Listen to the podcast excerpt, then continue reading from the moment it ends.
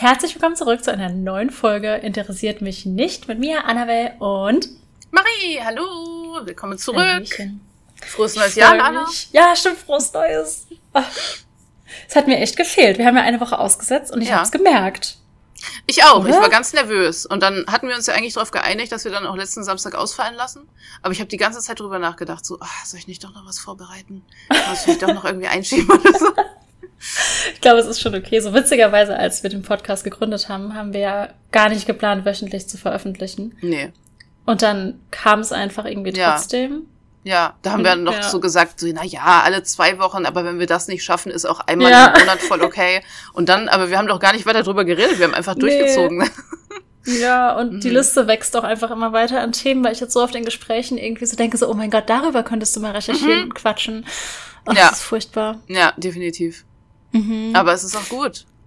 Voll, voll. Ich habe tatsächlich, ähm, ich war über Weihnachten bei meinen Eltern und meine Eltern sind Rentner gefühlt. Also sind sie noch keine Rentner, Mhm. aber sie gehen zu Rentnerzeiten ins Bett. Das heißt, ich hatte sehr viel Freizeit und habe dann ähm, den Film geguckt, Voll den nice. du empfohlen hast letztes Mal. Richtig, Jetzt richtig weiß ich, cool. was, was Cosmic Horror ist und ich fand es super spannend, weil ich hätte, wenn ich ihn nur geguckt hätte, ich hätte niemals das irgendwie überhaupt zu Horror eingeordnet. Mhm. Mhm. Tatsächlich. Ich hätte halt irgendwie so zu Science Fiction oder irgendwas. Ich meine, Ja. es ist ja auch irgendwie Science Fiction. Aber Ja, ja, Ja. Grenzen zu Horror verschwimmen ja auch manchmal so mit anderen Genres. Mhm. Und es kommt auch immer ein bisschen drauf an, sag ich mal, auch generell, wie gut man sich in dem Genre auskennt. Was man selbst gruselig findet auch. ist auch immer so Ja. eine Sache. ja, ist super spannend, weil ich zum Beispiel fand den nicht gruselig und habe mich dann voll Mhm. tough gefühlt, weil da ja jemand geschrieben hat, er wäre so ein alter, bärtiger Mann und hätte bei, ich sage jetzt nicht welche Szene, aber bei einer Szene, du kannst eventuell denken, welche Ja. ich meine. Ja, Ich sag mal, sie hat mit, ich sag mal Stimme, dann weißt du, was ich meine. Ja. Ähm, dass er da krasse Gänsehaut und Angst hatte und Ja. da habe ich mich gefühlt wie ein alter, bärtiger Mann. Ich dachte so, ich hatte keine Angst. geil. Aber es war ein richtig, richtig guter Film. Also guckt ihn euch auf jeden Fall an. Mir haben auch Leute geschrieben, die sich jetzt die Bücher geholt haben oder den Film geguckt Mhm. haben und so. Richtig nice. Ja, da habe ich auch einige Nachrichten zu bekommen. So echt, einige Leute haben sich den Film angeschaut. Ich habe, glaube ich, schon zwei oder drei Stories gesehen von Leuten, die sich die Bücher geholt haben. Also richtig Mhm. krass, ich fühle mich wie voll der Influencer. Oder, Mhm. ach, jetzt werden wir doch noch Influencer. Aber es ist auch, du hast sowieso voll den guten Filmgeschmack. Ich meine, ich wusste das, deswegen ist es jetzt nicht so überraschend, dass er mir gefallen hat. gut, ach, ich weiß nicht, ich habe das Gefühl, mein Filmgeschmack ist einfach ein bisschen speziell, aber was schon gut. Ja, Ich, ich finde ihn natürlich Äh, gut, ich- aber. offensichtlich. Mm, Ja, ja. ja. mhm. Ja, voll cool. Ja, Nice, ja, voll nice. Ja, generell auch so die ganzen Rückmeldungen. Ich hatte auch vorher schon eine Rückmeldung bekommen zu äh, My House haben sich einige Leute so Let's Plays so angeschaut und zu Mhm. Total Chaos. Da hat sogar ähm, eine Zuhörerin mir geschrieben, dass sie sich ein Let's Play zu Total Chaos angesehen hat und fast weinen musste am Ende. Und da war ich so, oh mein Gott, endlich versteht das jemand. Das ist halt das Schöne, dass man jetzt so drüber reden kann. Bei mir haben auch Leute Voll. Protoman gehört und halt, wie gesagt, niemand kennt die Band gefühlt. Mhm. Und es ist so schön, dass man sich jetzt darüber unterhalten kann, auch mit mehr Leuten. Also selbst nach dem Podcast dann mit anderen Leuten, das war mega nice. Und ich habe Leute überzeugt, äh, jetzt auch eine Stardew Valley-Sucht zu haben, was ich sehr, sehr gut finde, weil ich nicht mehr alleine bin. Richtig gut. Und jetzt können wir gemeinsam unsere Zeit verschwenden. ja, Mann, richtig nice. Ja, Ja, ich habe, wie gesagt, schön. auch äh, reingehört in Protoman. Ich fand es auch richtig nice, einige Songs. Mhm. Ähm, hab die jetzt auch über Weihnachten ziemlich viel gehört tatsächlich. Weil ich Voll zur cool. Musik angekommen bin, weil ich so gemalt habe und so. Und ähm, ja, richtig, richtig cool. Ja, wenn sie nochmal nach Deutschland kommen, machen wir ein Podcast-Treffen beim Konzert. Oh mein Gott, ja, das Ja. wäre so krass. Das wäre richtig nice. Ja, bin ich dabei. Cool. Dann werden wir so richtig rumnörden und allen erzählen, was es mit den Liedern auf sich hat. Wir werden so Ja, oh mein Gott. Konzerts sein, die alle hassen. genau! Oh. Ja, Ja. ja, ich, ich, ich bin super gespannt auf heute, weil das habt ihr nicht mitbekommen, weil wir haben gequatscht vor der Aufnahme. Wir haben heute beide Themen, die eventuell Zeit brauchen, aber das ist okay, weil so holen wir quasi die verpasste letzte Folge auf. Genau. Wir reden einfach noch mehr als sonst. Ja, heute Doppelfolge praktisch. Vor allem heute darfst du anfangen. Oh, darf ich? Ich war, war ich letztes Mal. hat- ah. Ich glaube, wir machen das immer nach Gefühl, so wie man das halt will. Also, wenn du jetzt voll aufgeregt bist und gern anfangen möchtest, wie das letzte Mal, kannst du gerne anfangen. Wir können ja mal raten. Ich bin heute nicht so oft. Okay. Nee. Ich, ich rate bei dir, es hat was mit Horror zu tun. Tatsächlich nicht. Was? Also ich meine, man kann argumentieren, dass Horror überall drin ist, aber es ist keine spezifische Horrorsache, über die ich heute rede. Oh mein Gott. Voll krass. Okay, warte, du hast heute Morgen auf Instagram, habe ich in deiner Story gesehen, hast du dir irgendein YouTube-Video zu dem Thema angeguckt. Mhm, mhm. Hat es aber irgendwie mit Medien, mit irgendeiner Art von Medien, sei es jetzt ein Film, ein Buch, irgendwas zu tun? Ja, Das hilft mir halt gar nicht. ähm, das war, war keine gute Frage. Oh, ich habe aber auch in diesen Wer ist das Spielen immer richtig schlecht. Mm. Magst du mir einen Tipp geben? Mm, Okay, ist es ein Videospiel? ja, Okay, ich bin, ich bin richtig gut. Ich bin doch gut im Spiel. aber okay, ich glaube nicht, ähm, dass du das konkrete Spiel kennst. Das ist nicht so schlimm. Ist es. Nee, dann, dann okay. Das, dann, ich, das sage ich dann, wenn ich meine Okay. Introduction mache. ein ja, und bei dir ähm, redest du heute über eine Serie. Nein. Oh, ich dachte, du würdest über Dingens reden. Video Game High School? Ja. Nein. Hehe. Ich Redest dachte nämlich, ich, ich, ich werde darüber auf jeden Fall noch reden, aber noch nicht Mhm. diesmal. Mhm. Redest du auch, auch über ein Game? Nein. Hm. Ich warte darauf, dass du über Fallout redest. Ich weiß. Es wird passieren. Es wird passieren. Mhm. Vielleicht. Ja, ja, es kommt noch. Hat es wieder was mit Linguistik zu tun? Mhm. Ich habe ja schon dreimal geraten, okay, ich bin raus. Es ist okay. Ich rede heute über ein äh, Musical, eines meiner liebsten Musicals. Mhm. Und es ist nicht Hamilton, weil ich wollte Oh, erst über Hamilton okay. reden, habe gedacht, nein. Und ähm, verbinde das ein bisschen mit Geschichte. Und zwar rede ich über äh, Six, das Musical. Da geht es um die sechs Frauen von Henry Tudor. Wow. Interessant. Cool, cool, cool. Ja. Ja.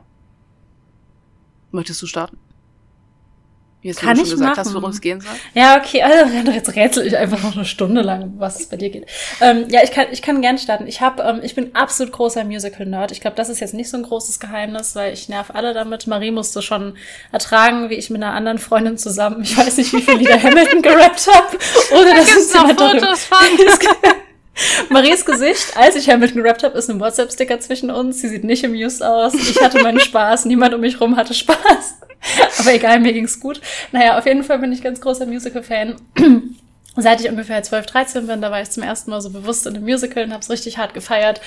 Und ähm, ich war 2019 oder so zum ersten Mal einen Musical-Urlaub machen. Ich habe wirklich all mein Geld gespart, bin nach London und bin jeden Tag ins Musical. Oh, wow. Stück. Wie krass. Mhm. Es war noch relativ kurz vor Corona und dann war ich, äh, nee, oh Gott, ich muss jetzt vorletztes Jahr sagen, wir haben 2024. Ähm, Im April 2022 war ich äh, noch mal in London, einen Monat lang und dann hat man ja die Chance, relativ günstig Tickets zu bekommen, wenn es einem egal ist, wann man geht. Und dann war ich ein bisschen random in einem Musical namens Six und ich kannte so ein, zwei Lieder davon, weil Spotify mir die vorgeschlagen hat, aber ich war halt jetzt nicht so into it und kannte die Songs noch nicht und so, weil normalerweise bin ich, höre ich die Lieder so schon, bevor ich ins Musical gehe. Und war dann da drin und war so begeistert. Dabei ist Six eigentlich überhaupt kein klassisches Musical. Du musst dir das vorstellen wie so ein Popkonzert. Das ist wirklich, das geht auch nur circa 80 Minuten. Das ist ziemlich kurz für ein Musical. Und ähm, ich war dann auch total schock, dass es dann quasi schon vorbei war. Also ich war super begeistert und gleichzeitig war ich so, ist das jetzt die Pause? Ist das jetzt rum? Weil es einfach dann schon rum war. Und ähm, in dem Musical, es startet quasi so, dass diese, also Henry Tudor, Henry the Eighth und so, man kennt ihn vielleicht, ähm, ist überwiegend dafür bekannt, dass er sechs Frauen hatte. Und es gibt da so ein berühmtes ähm, Saying, divorced, beheaded, died, divorced, beheaded, survived. Also was mit den sechs Frauen quasi passiert ist. Und diese sechs Ehefrauen betteln sich eben im Rahmen dieses Konzerts darum, wer es am allerschlimmsten hatte unter der Ehe mit Henry, weil sie ja alle Henry heiraten mussten. Und ähm, haben dann so eine Art, wie, kennst du diese Epic Rap Battles of History? Ja. So Ja. ein bisschen musst du dir das, Ach glaub ich, ja, vorstellen. okay, krass. Und ähm, es ist aber super modern gemacht. Es ist historisch im Großen und Ganzen schon korrekt, aber ich sag, ich habe ja auch Anglistik studiert, einem fallen dann schon so ein paar, nicht mal Ungereimtheiten auf, aber man merkt schon, wo die, die Macher der Show interpretiert haben, wo sich eigentlich die Geschichte nicht ganz einig ist. Und sie nehmen halt immer die Seite dieser, dieser Frauen ein. Also immer, wenn man sich so im Argen ist, war das so oder nicht, stehen sie auf der Seite der Frauen, was ich aber eigentlich ganz cool fand. Ähm, es ist ein super buntes Musical. Also es sind nur Frauen auf der Bühne. Die ganze Band, die ganze Besetzung sind äh, Frauen, beziehungsweise Leute, die sich als fluid und non-binary identifizieren. Und dieses Cool. gesamte Musical ist einfach ein Mittelfinger gegen das Patriarchat. Also Hä, voll geil. absolut gefeiert. Und ähm, was jetzt richtig cool war, weil ich, wie gesagt, das Musical habe ich geliebt, aber ich wusste nichts über die Entstehung und habe mir jetzt im Rahmen des ähm, Podcasts natürlich dazu was durchgelesen. Und zwar hat äh, Toby Marlowe hat das Musical gemacht. Ähm, er nutzt die Pronomen er, ihm, ist aber selbst äh, non-binary. Und er hat das während seines letzten Jahres in Cambridge schon geschrieben, also super jung auch. Ähm, Wir sind schon wieder so bei jungen Kreativen, die das Mhm. Ja. einfach irgendwie gemacht haben. Und ähm, er und seine beste Freundin Lucy Moss haben das zusammen gemacht, obwohl sie eigentlich komplette Zweifel an seinem Vorhaben hatte. Ähm, dazu komme ich gleich nochmal, weil die haben gerade für die Abschlussklausuren gelernt, hatten eigentlich gar keine Zeit und er hat dann plötzlich beschlossen, er macht jetzt dieses Musical. Kam aber ganz witzig, weil er wurde Ende 2016 von der Cambridge University Arts Society, also so einer wie so eine Kunst-AG quasi. AG ist ein bisschen, also No Society ist schon ein bisschen mehr als eine AG. Und er wurde da ausgewählt, ähm, ein Musical fürs Edinburgh Fringe Festival zu schreiben. Wer das nicht kennt, das findet im August immer statt und da ist halt ja, wie beschreibt man das? Es ist, die, die ganze Stadt feiert einfach den gesamten August. Also es ist nicht so ein Festival, was an einem Wochenende ist. Wow. Ähm, das gibt's seit 1947 und früher war das einfach nur so ein Festival. Dann haben das so acht Theatergruppen gekapert und ähm, haben das es waren so Indie-Theatergruppen damals, die das gekapert haben, um vor großem Publikum spielen zu können. Mhm. Und dadurch wird das immer arzier, dieses Festival, und ist jetzt einfach so gespickt mit Theater- und Musical-Auftritten. Super ja, spannend. Voll cool. Klingt mega nice. Mega cool. Ich will Aha. da jetzt unbedingt hin. Hab jetzt ja. mal geguckt, die Airbnbs im August sind so fucking teuer, deswegen. Mm. naja. Es ist krass. Mittlerweile ist das nämlich ähm, verkauft über eine Million Karten pro Jahr. Also dieses French wow. Festival. Also es ist wirklich, es ist richtig, richtig eine große Sache. Ich kannte das überhaupt nicht vorher. Das habe ich auch noch nie gehört. Ich halt irgendwie auch nicht, aber mhm. es ist halt richtig, richtig groß, wohl so unter Kennern von Theater und Musical und Kunst und so. Und ähm, er hat sich da halt auch beworben und wurde akzeptiert. Problem war, er hatte gar keinen Plan, was er machen will. Also er hat sich irgendwie beworben, ohne einen Plan zu haben, was ich super sympathisch finde. ja. Und dann wurde er auch noch genommen. Wow. Und ähm, dann stehst du so vor dem weltweit größten Kulturfestival und hast eigentlich gar keinen Plan, was du machen sollst. Und ähm, er saß dann in so einer Poesievorlesung und da drin fiel ihm dann irgendwie random dieses Konzept mit Henrys Ehefrauen ein. Und Lucy, also seine beste Freundin, war wie gesagt so ein bisschen skeptisch, aber ähm, sie hat Geschichte in Cambridge studiert, deswegen hat sie das Thema natürlich irgendwie angesprochen, weil sie da ja eh schon so ein bisschen Ahnung von hatte. Und ähm, die haben das dann als Chance gesehen, endlich mal die, die Frauen die Geschichte erzählen zu lassen, weil, mhm. ja, wenn man darüber redet, wir mussten damals in der Schule die Namen auswendig lernen, aber ich glaube, die meisten kennen halt einfach irgendwie so die sechs Ehefrauen und ich mhm. wusste nichts über die, außer wie sie unter Henry irgendwie gestorben sind oder geschieden mhm. wurden. Mehr mhm. nicht. Und ähm, sie haben dann auch selbst gesagt, äh, was wir tun wollten, war die Art und Weise, wie Frauen in der Geschichte wahrgenommen wurden, neu zu gestalten und ihre Seite der Geschichte zu erzählen, weil das ist was, was sehr, sehr wenige Geschichtsbücher und so halt irgendwie machen. Und ähm, dann haben sie sich irgendwie ganz viel dazu durchgelesen, Doku-Serien geguckt und so und ähm, hatten dann 2017 die Weltpremiere eben bei diesem Edinburgh Fringe Festival. Und das war so erfolgreich, dass dann ähm, so ein super bekannter Produzent namens Kenny Wax auf die aufmerksam wurde. Und ähm, der ist britischer Theaterproduzent am West End, also da, wo ich auch immer all die mhm. Musicals mhm. gucke. Und der hat zum Beispiel ähm, The Play That Goes Wrong gemacht, was vielleicht ein paar kennen, die Musicals mögen. Und ja, dann haben sie von ihm sozusagen die professionelle Unterstützung bekommen und hatten dann im gleichen Jahr nochmal eine sehr professionelle Uraufführung und ähm, war ein super erfolgreiches Jahr für die. Und dann folgten Tours durch die UK, dann war nochmal das Fringe Festival, dann ähm, haben sie im West End ja einen Platz, wo ich sie dann ja letztendlich auch gesehen habe, sind mittlerweile in Südkorea am Broadway. Also das Ding ist wow. wirklich krass durch die Decke gegangen. Es gibt die gefühlt überall. Dieses Jahr kommt eine Tour durch Deutschland mit dem, ich glaube, mhm. britischen Cast oder vielleicht auch mit einem anderen Cast, ich will nicht lügen. Das wird mhm. auf jeden Fall auf, auf Englisch auch sein. Und ähm, haben Nominierungen bekommen und Siege, was besonders cool ist, weil die die ersten offen nicht-binären Personen sind, die auch bei den Tonys, also diesem ganz großen Award für Musicals, ähm, nominiert wurden und auch gewonnen haben. Also es wow, gab so noch nicht. Cool. Und Lucy ist auch die jüngste Frau in der Geschichte, die ein Musical am äh, Broadway directed hat. Also mhm. so mega cool einfach, dass Krass, sich so junge, hä? queere Person wow. da irgendwie Aha. kann. Richtig nice. Genau. Das wusste ich alles nicht. Jetzt ja. das Musical noch mehr. Genau.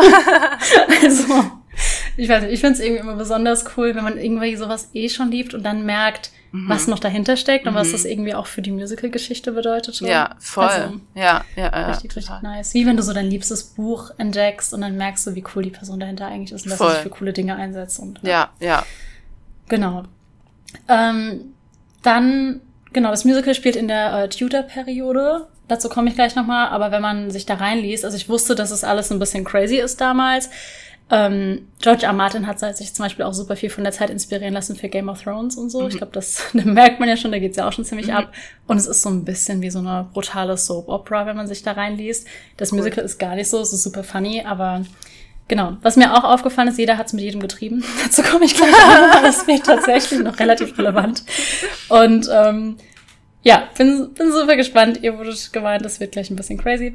Und ähm, das Musical hat gar nicht so viele Lieder, was ja irgendwie logisch ist, wenn es nur 80 Minuten geht. Dazwischen wird ja auch noch ein bisschen äh, gequatscht.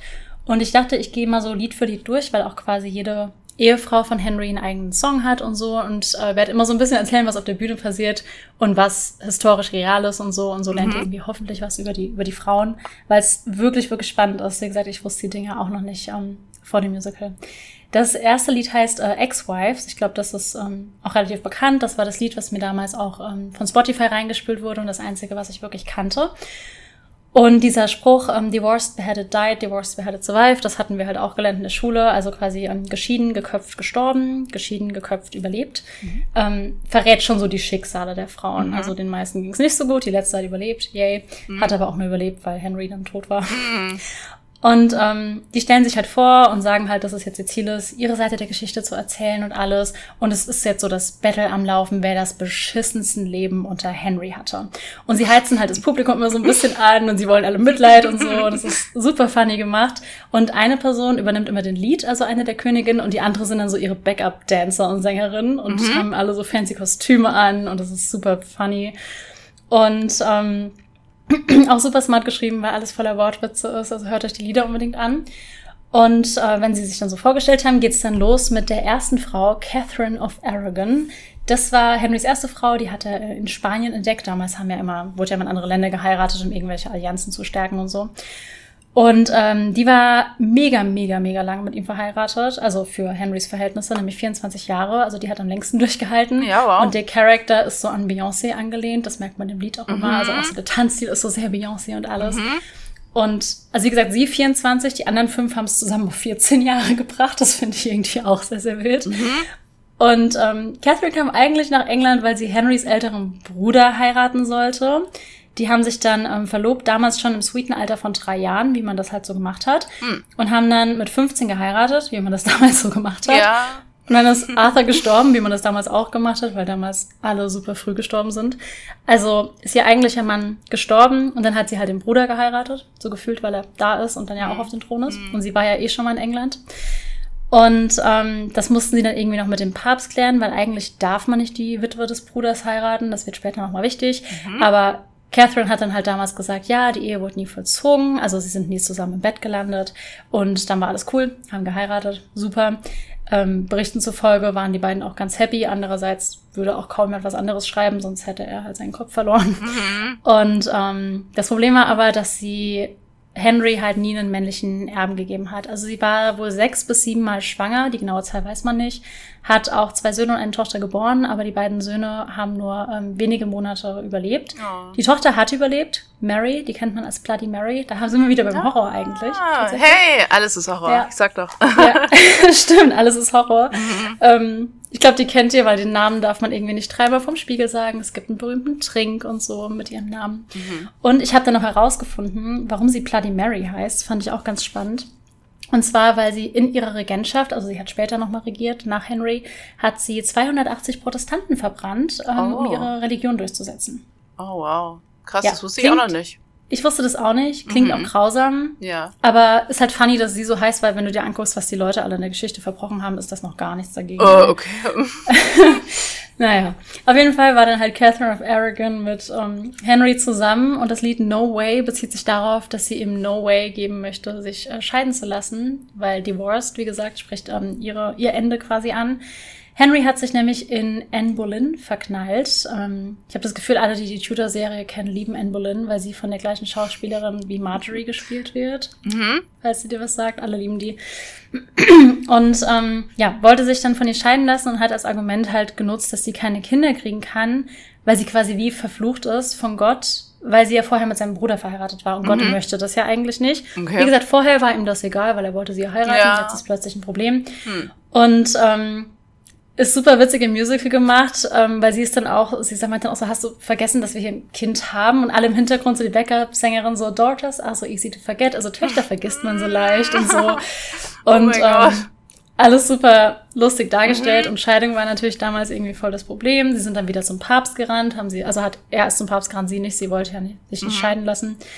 Und ähm, der Papst hat nö gesagt, weil halt mhm. Scheidung gegen Gottes Willen ist. Ja. Und Henry hat dann äh, mit der katholischen Kirche gebrochen, was damals wirklich, oh. wirklich, wirklich krass war. Ja. Weil er hat sich dann einfach Supreme Head of the Church of England genannt und das Einzige, was damals eigentlich über dem König stand, war der Papst. Ja. Und er hat sich dann einfach höher gestellt, was halt, Ach so. ich meine, ich persönlich bin jetzt nicht religiös, das klingt jetzt heute nicht wie so ein Drama, aber ja. damals war das wirklich, wirklich krass. Ja, genau. Ja. Ja, ja war halt krass. voll das Ding. Und ähm, das alles super witzig erzählt mit ihrer kleinen Beyoncé-Nummer. Und dann kommt Anne Boleyn, die so dargestellt ist wie so ein kleines Social Media Girlie. Sie ist so angelehnt ein bisschen an Avril Lavigne, wer sie noch kennt. Sie tanzt so mit ihrem Handy über die Bühne und ist so die junge Neue, die halt meint so, don't be bitter cause I'm fitter. Und sie disst oh. ihre Vorgängerin und ähm, schreibt auch immer so LOL und alles und macht sich eigentlich irgendwie über alles lustig und kommt so gerade vom französischen Court und sagt immer so oui, oui, bonjour und ist irgendwie so super mhm. happy auf der Bühne. Und ähm, war aber auch nur drei Jahre mit Henry verheiratet. Ich glaube, man kann sich schon denken, dass das nicht so gut ging.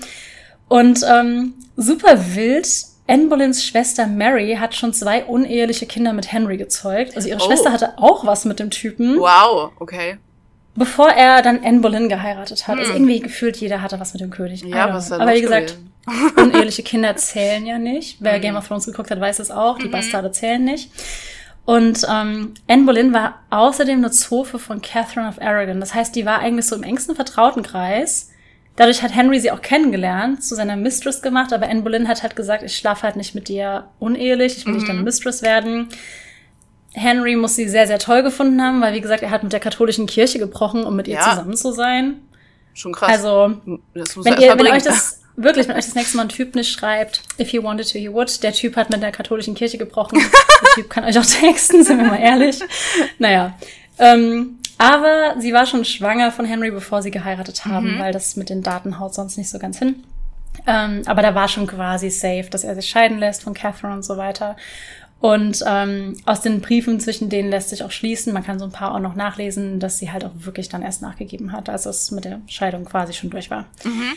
Ähm, wahrscheinlich vermuten alle Historiker zumindest, weil sie halt gesehen hat, wie kacke es läuft, wenn du Mistress bist. Ihre Schwester war ja die Mistress, also mhm. sie hat ja aus nächster Nähe erfahren, was dann so abgeht. Mhm. Und ähm, Henry hat dann auch alle Klöster und so schließen lassen und generell halt die komplette katholische Kirche damit gebrochen, was dafür gesorgt hat, dass die ganzen Bürger Anne Boleyn nicht so nice fanden. Mhm. Sie hatte nicht so viel Unterstützung, weil natürlich alle immer noch katholisch waren und halt ja. Protestanten noch nicht so viel anfangen konnten. Mhm. Und ihre most iconic Line ist auch, um, ähm, I broke England from the church, yeah, I'm that sexy. Und sie ist halt so super von sich selbst überzeugt, weil kein Wunder, wenn der König halt mit der katholischen Kirche bricht. Mhm. Naja. Ähm, die wurden dann auch exkommuniziert. Das heißt, wenn du vom Papst, also vom Papst literally, ähm, aus der ganzen Gemeinschaft der Gläubigen ausgeschlossen wirst. Also Krass. war nicht so nice. Mhm. Genau. Ähm, die beiden haben geheiratet. Anne kriegt das Kind, mit dem sie auch schon schwanger war, drei Monate später. Also weniger als neun. Also sie war definitiv schon vorher schwanger. Mhm. Und ähm, das Kind könnte man kennen, das ist nämlich die spätere Queen Elizabeth. Mhm. Also die erste, nicht die mhm. zweite. Mhm. Ähm, was aber halt für ihn nicht so nice war, weil er hat schon wieder eine Tochter bekommen und er wollte unbedingt einen Sohn und bla bla bla. Also er fand das nicht so gut. Mhm. Aber er hatte noch Hoffnung. Dann folgten drei Fehlgeburten. Und ähm, Henry hat schon mal angefangen, sich wieder weiter umzusehen, wie er das ja so macht, und hat sich Jane Seymour zugewandt, zu der kommen wir noch. Und ähm, musste jetzt ja plötzlich dann Anne loswerden, mhm. weil er wollte ja schon wieder eine neue Frau. Ja. Und, ähm, genau. Warum auch immer er sich da nicht hat scheiden lassen, to be honest. Hey, ja. Er hat jetzt, keine Ahnung, auf jeden Fall hat er beschlossen, er köpft sie. What? Warum auch nicht? Passiert halt, ne? Okay. Und ähm, dann musste sie zum Tower of London und wurde dann dort, also sie wurde für Hochverrat angezeigt. Es gab schon irgendwie so eine Art Verhandlung und wurde dann vier Tage später geköpft. Mhm. Und er hat ihr halt vorgeworfen, ähm, also Hochverrat fremd zu gehen und so weiter. Und fremd, also er hat ja, wie gesagt, er ist ja selbst fremd gegangen. Ja. Das hat niemanden interessiert, aber sie ist fremd gegangen und wurde oh geköpft. Gott. Leider war das im Volk größtenteils scheißegal, weil hm. sie sie halt eh voll nicht mochten, hm. wegen dem, was sie Catherine of Aragon angetan hat und so. Ähm, Genau, alle waren halt noch Team Catherine und waren auch nicht so happy, dass sie wegen Anne Boleyn Beef, äh, Beef mit dem Papst hatten. Und deshalb, mhm. ja.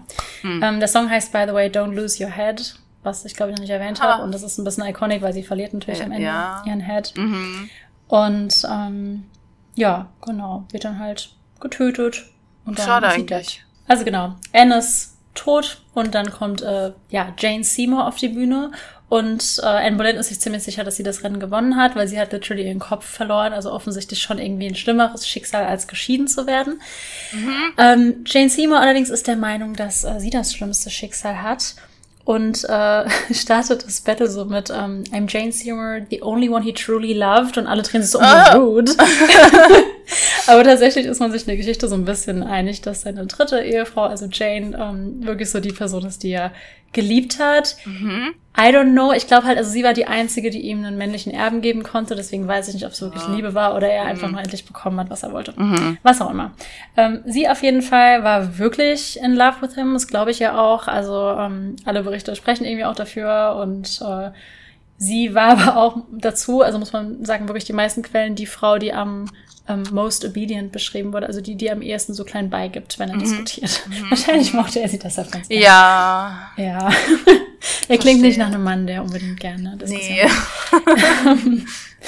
Genau. Ja, sie ist der Meinung, dass sie das Battle gewinnen soll, weil sie Mhm. nämlich, dazu komme ich gleich, ähm, in Childbirth gestorben ist. Also Oh. kur- beziehungsweise kurz danach, im, äh, sie hat so Fieber bekommen nach dem Kind und ist da gestorben. Aber halt auf natürlichen Weg. Deswegen glaube ich nicht, dass sie, also für mich gewinnt sie nicht, aber okay. Mhm.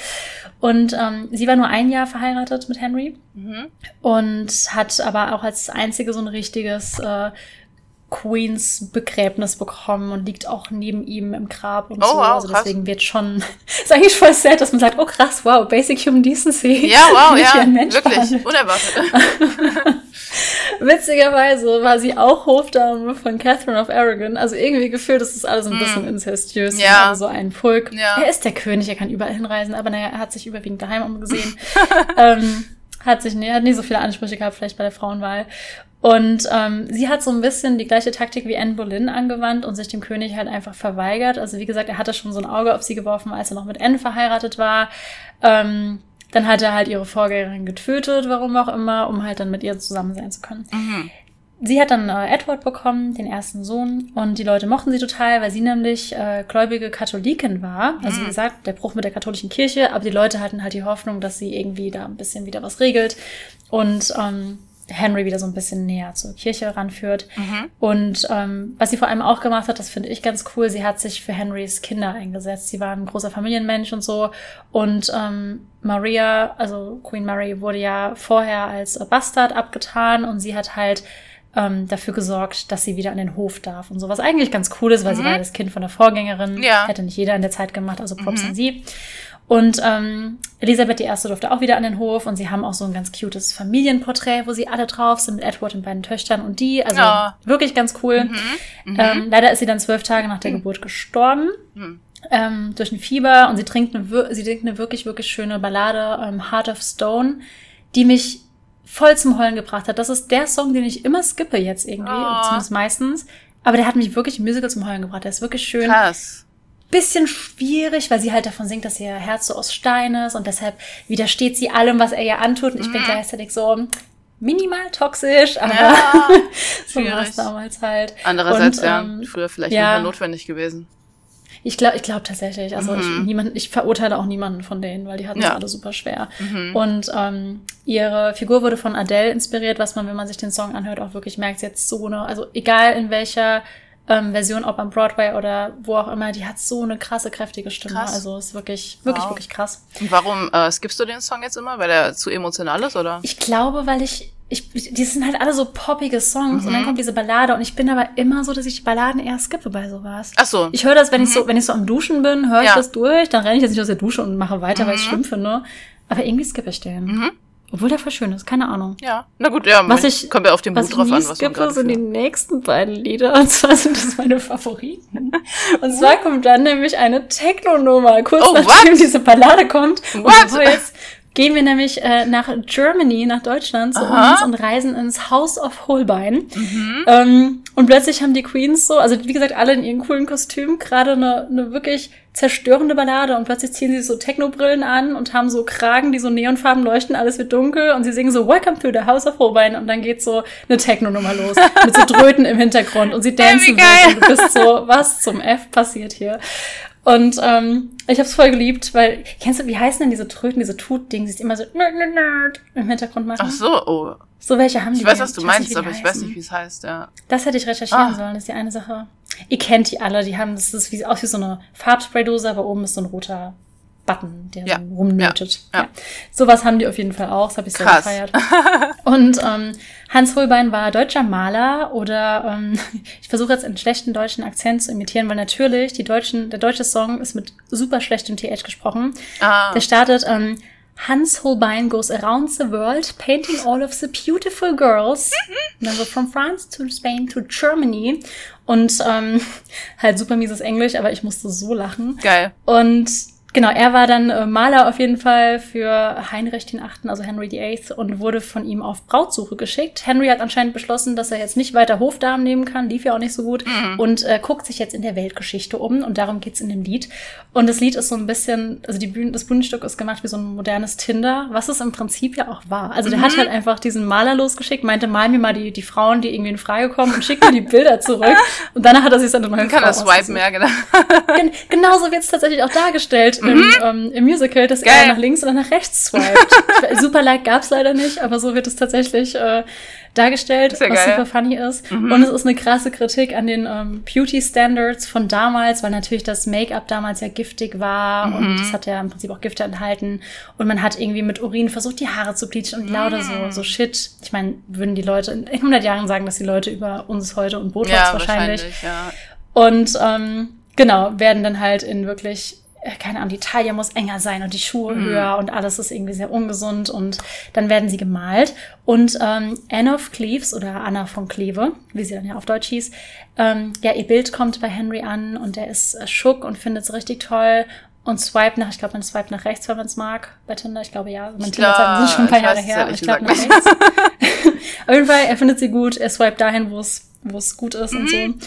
Und ähm, dann kommt Anna von Kleve an den Hof, nimmt die Reise auf sich und er behauptet, er wurde gecatfischt. Er findet es plötzlich gar nicht mehr gut. Mhm. Er mag sie, er, er, mag nicht, wie sie aussieht. Okay. Er will sie eigentlich auch gar nicht heiraten. Huh? Er verschiebt die Ehe dann auch schon kurz und überlegt, ob er das irgendwie noch verhindern kann, zieht es dann aber doch noch durch und heiratet sie. Mhm. Und ähm, ja, lässt sich aber dann nach sechs Monaten und drei Tagen uh, wow. Oh mein Gott. Aber er hat sie leben lassen, ey. Yay! Ähm, yay! A win is a und, win. Äh, nee, ja, a win is a win. Das Problem ist, dass Hans Holbein, weil er ja, also im Prinzip hat er auch ein bisschen Hans die Schuld gegeben, dass er sie einfach falsch dargestellt hat mm. und der ist dann in Ungnade gefallen, durfte nie wieder ein Mitglied der königlichen oh Familie Aber hat er die einfach viel schöner gemacht, als sie eigentlich war? Oder was war da los? Ich habe mich versucht rauszufinden, weil das, ich meine, Geschmack ist ja auch voll subjektiv. Ja. Also voll viele sie, voll viele schreiben halt so, also in Newsartikeln immer, ja, sie war zu hässlich und bla bla. Mhm. Und es stimmt halt gar nicht, weil ganz, ganz, ganz viele Berichte und Leute auch in Briefen gesagt haben, dass sie halt trotzdem eine schöne Frau war. Mhm. Wahrscheinlich hat sie einfach nicht seinem Geschmack entsprochen. Ja. Wobei, to be honest, damals hat jeder Kinder geheiratet. Ich finde die Geschmäcker sowieso alle fragwürdig. Ja. Aber naja. Allerdings. Auf jeden Fall ja, End of Story, sie wurde geschieden. Mhm. Und alle sind halt dann auch so, also auch Anne Boleyn nochmal so, ich habe meinen fucking Kopf verloren. Und sie so, ja, aber Rejection, Rejection, das hat so wehgetan. Und dann kommt ihre Nummer und sie fängt so an zu rappen und sie sagt auch so, sitting here all alone, on a throne in a palace that I happen to own, weil sie hat halt trotzdem noch einen Palast bekommen. Sie hat nämlich so wie so eine Art Abfindung bekommen. Sie hatte mega viel Geld auf einmal. Ah. Sie hat ähm, den Palast in Richmond bekommen. Sie hat ihren eigenen Palast und Geld Hä, als. Witwe, was damals wirklich nicht selbstverständlich war. Ja. Das heißt, sie war in einem Land, das ihr zu Füßen lag quasi. Mhm. Ähm, war wieder frisch Single oder Witwe, was damals mhm. noch besser war als Single, weil du mhm. musstest nicht zwingend heiraten und hat eigentlich so ihr Leben gelebt und sie ist nur in dem ähm, Wettbewerb dabei, um die Leute zu trollen. Geil. und so oh allen die Nase zu reiben, Krass. wie gut es ihr geht. Und macht dann so eine, ähm, ja, so, so eine Rap-Show, die ein bisschen krass. an Nicki Minaj und Rihanna angelehnt oh, ist. Also wow. richtig, richtig gut. Und ähm, ja, hat eine ziemlich gute Zeit mhm. und das Lied heißt Get Down und sie fordert, also sie fordert wirklich alle zum Mittanzen auf. Mhm. Das war das erste Mal, als ich im Musical war, dass Leute vorne aufgesprungen sind, mitgetanzt haben, weil sie oh, so was, krasse cool. Stimmung gemacht. Ähm, es gibt auch, man kann sich das auch online angucken, weil sie hatte auch ein paar Auftritte, ähm, die noch auf YouTube sind und so. Mhm. Und ähm, ja, protzt halt damit, dass sie so voll schnelle Pferde hat, also wie anstatt einem Ferrari. Du merkst halt, wie alles eigentlich so angelehnt ist an, an die heutige Zeit. Mhm. Und ähm, ja, sagt, dass sie ein Wiener Schnitzel ist und keine English Flower und keinen Mann braucht und so. und ja, ich meine, technically kam ihr Geld damals trotzdem von Männern, aber es ging hm. halt damals auch nicht anders. Hm. Frage. Und ähm, ja. Äh, hat die erste auch eine Abfindung bekommen? Die erste, von der er sich hat scheiden lassen? Ähm, ist eine super gute Frage. Ich glaube, die hatte es nicht mehr so leicht. Hm. Müsste ich nochmal nachschauen. Hm. Nur so aus Interesse. Versuche, finde ich bis zum nächsten Mal auf jeden Fall mal raus, was mit Catherine noch so passiert mhm. ist. Ja, muss ich mal gucken. Mhm. Ich habe tatsächlich, ich muss mich eh noch so viel weiter einlesen, aber ich habe mich irgendwann aufgehalten, weil ich Ma, dachte, Ja, man kann nie alles herausfinden, das ist oft so die Sache. Leider nee, nur weil, weil ich dann dachte, vielleicht ist es dann der Grund, warum er einige hat töten lassen, weil er einfach nicht so viel Abfindung zahlen mhm. wollte dann oder so. Maybe. Das so. Ding bei ihr ist auch, dass, also habe ich auch gelesen, dass um, ähm, Anne of Cleves und Henry tatsächlich am Ende auch noch Buddies wurden. Also mm. er hm. hat sie am Ende auch wie so eine Schwester gesehen. Also die haben sich wirklich gut verstanden. Mhm. Ich glaube, mit Catherine of Aragon ging es ja auch nicht gut auseinander und sie wollte die mhm. Scheidung auch nicht akzeptieren. Sie, sie und ich glaube, ihr Bruder, ich weiß nicht, lügen irgendwie, die haben das auch versucht anzufechten. Mhm. Also ich mhm. glaube, da sind die eher im Beef auseinander. Krass. Und ich glaube, bei Anne hat er einfach auch nur gehofft, dass sie weil die waren ja auch nicht lange verheiratet, ja. so, dass alles irgendwie gut über die Bühne kommt ja. und so. Ja, verstehe. Ähm, ja, auf jeden Fall haben mhm. die sich auch wirklich, die haben sich gut verstanden, aber sie hatte halt auch wirklich ein nices Leben, muss man sagen. Mhm. Ähm, ich habe noch gelesen, dass später, nachdem, ich wollte ja wissen, wie es bei ihr dann weiterging, als Henry tot war, dann hat sie irgendwie erst noch mal Geld von jemand anderem bekommen und irgendwann ging es bei ihr dann auch nicht mehr so rosig mhm. weiter. Aber als Henry noch am Leben war, ging es ihr halt echt gut. Also mhm. sie hatte ein nices Leben. Sie erzählt auch in dem Song, wie sie halt jetzt immer am Court irgendwie flirten geht und Dancepartys hat und so. Und sie hat einfach so, sie hat ein sehr, sehr gutes Leben. Klingt gut, und, ja. Ähm, Klingt nett ja, Dance einfach und fordert alles zum Mittanzen auf und so weiter. Und den Song habe ich in, in London dann nach der Show rauf und runter gehört. Ich bin durch Tesco durch diese, durch diese Regale gelaufen und habe mich selbst gefühlt, als wäre ich eine Queen, als ich dann diesen Song auf den Ohren hatte. Alle um mich rum dachten wahrscheinlich so, ich schieb sonst was für einen Film. Aber ja, war toll. Und was ich auch nice finde, sie wurde ja zurückgewiesen von Henry, aber mhm. in dem Song, den sie halt singt, hängt sie ihr Bild überall auf und feiert es total. Meint so, sie mag ihr Foto trotzdem und so. und ähm, sie liebt es halt total, hängt es dann überall in ihrem Palast auf. Das Ach. hat sie im echten Leben meines Wissens nicht gemacht. Ich habe mhm. zumindest keine Quellen dafür gefunden. Mhm. Ja, ähm, natürlich war Henry dann geschieden und er kann ja nicht so gut ohne Frau, deswegen hat er sich dann ähm, noch eine Catherine gesucht, nämlich Catherine Howard. Er war insgesamt mit drei Catherines zusammen. Oh, wow. Vielleicht war das damals auch einfach so Vielleicht war es der Name. Name. Ja. Wahrscheinlich. Und ähm, sie singt eine Nummer All You Wanna Do und die ist voll krass, weil ich habe die damals im Musical gehört und einfach nur gefeiert, weil es halt so eine einfach für mich eine Popnummer war. Und wenn du das mehrmals hörst oder vielleicht habe ich nur lange gebraucht, das zu schnallen, ist das ein wirklich krasser Track und ich erzähle gleich noch warum. Also am Ende mhm. habe ich wirklich ich habe das Musical auch noch ein zweites Mal gesehen in London und da habe ich dabei geweint, weil ich den Song dann erst irgendwie verstanden habe. Oh, wow. Aber dazu gleich.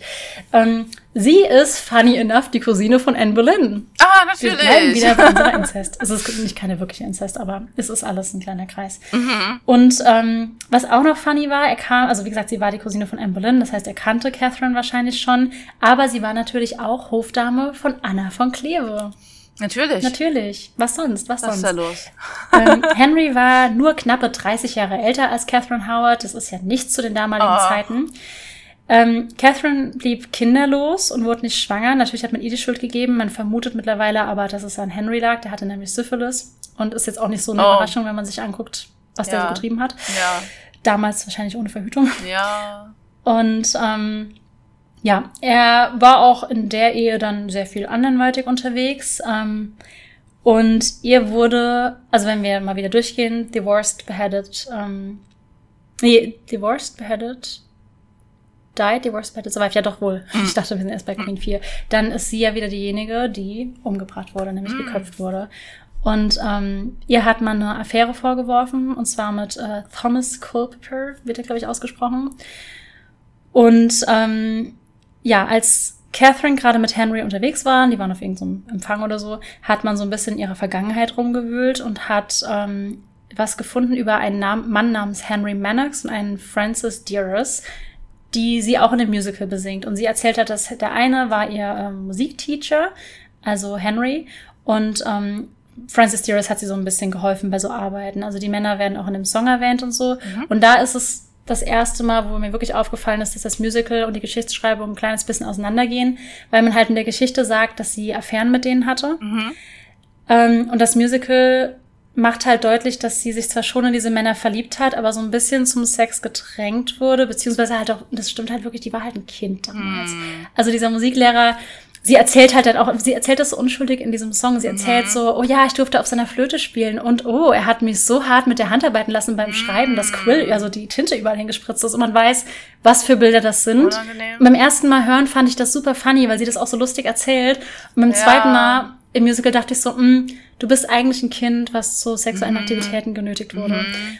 Und ähm, ja, genau. Also die Geschichtsschreibung, wie gesagt, es gibt Historiker, die sagen auch eben, dass dieser, dieser Thomas, mit dem die Affäre unterstellt wurde, ähm, sie vergewaltigt hat. Mhm. Und es gibt Leute, die sagen so, ja, nee, sie hatte halt eine Affäre mit dem. Fakt Mhm. ist halt, dass ähm, sie dafür am Ende halt ihr, ihr Leben lassen musste. Krass.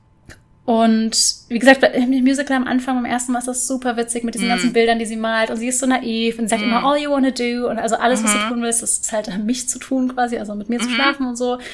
Und sie singt immer den gleichen Refrain, aber sie singt ihn zunehmend emotionaler und gefrusteter, Mhm. weil am Anfang ist sie noch happy, sie ist verliebt, Ja. alles ist aufregend, ihr Körper.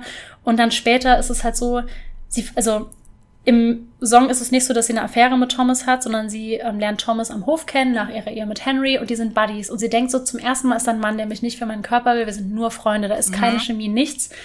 Und dann fasst er sie trotzdem an. Das ist Mhm. das, was im Song passiert. Und sie ist halt super gefrustet und verliert dann auch noch ihr Leben trotz dieser Ja. Vergewaltigung. Ja. Wie gesagt, die Geschichte ist sich da nicht einig. Ich habe mich echt ähm, Hm. reingelesen. Ich tendiere dazu, das zu glauben, aber ich glaube, ich tendiere auch dazu, das zu glauben, weil ich ihr halt glauben will und Mhm. diesem Musical glauben will. Mhm. Aber wie gesagt, Mhm. weiß man halt nicht. Und ja, niemand hat ja auch jetzt irgendwie ihre Worte aufgezeichnet Ja, und äh, ein faires Gerichtsverfahren gegeben. Ja, das retrospektiv Ja. zu sehen. Ja. Ja, total. Ähm, immerhin wurden auch mal Männer bestraft. Henry Mannix Hm. wurde nicht umgebracht, was auch gar keinen Sinn ergeben hätte, weil die hatten eine Affäre, bevor die Hm. verheiratet waren. Ich verstehe sowieso nicht, warum sie da, wahrscheinlich weil sie nicht als Jungfrau in die Ehe ist. Das war ja damals auch noch so ein Ja. Ding. Ähm, genau, Catherine wurde verhaftet und geköpft. Ähm, und Culpepper, also diese Thomas, mit dem sie was hatte, hat behauptet, dass alles gar nicht so war. Er wurde dann aber auch geköpft. Ähm, das Köpfen war übrigens eine Gnade, weil eigentlich sollten Hofverräter ähm, ja schlimmer umgebracht werden. Francis Derham, warum auch immer, wurde zu Hängen, Ausweiden und Vierteilen verurteilt. Ach du ist Scheiße. lovely. Ja, weil Hä- Hängen allein reicht ja nicht. Oh. Und wird er noch ausgeweitet und gevierteilt. Mhm. Und das verstehe ich halt, wie gesagt, nicht so richtig, weil denen wurde keine Affäre während der Ehe nachgewiesen. Mhm. Also, Krass. ich weiß nicht, was, was, was die damals alle für Filme geschoben haben. Wow. Ja. Und ähm, dann wurde auch noch, und das finde ich richtig hart, die Kammerfrau von Catherine umgebracht, Jane, Jane Boleyn, die Mhm. man kennen könnte. Boleyn ist ja ein bekannter Ja. Name, weil damals waren ja eh alle so verknüpft. Mhm. Ähm, mit ihr habe ich aber dann nur so semi-Mitleid, weil ich dann noch erfahren habe, dass sie damals Anne Boleyn Incest vorgeworfen hat und mit Schuld an ihrer Ermordung war. Deswegen Oh, ich so was? ein bisschen, Hm. maybe it's karma, ich weiß es nicht. Ja. Naja, genau. Und ähm, dann habe ich noch so ein bisschen, also genau, das habe ich noch nicht gesagt, die, dieser ganze Auftritt ist so ein bisschen an Britney Spears und Ariana Grande angelehnt, Mhm. laut den Machern.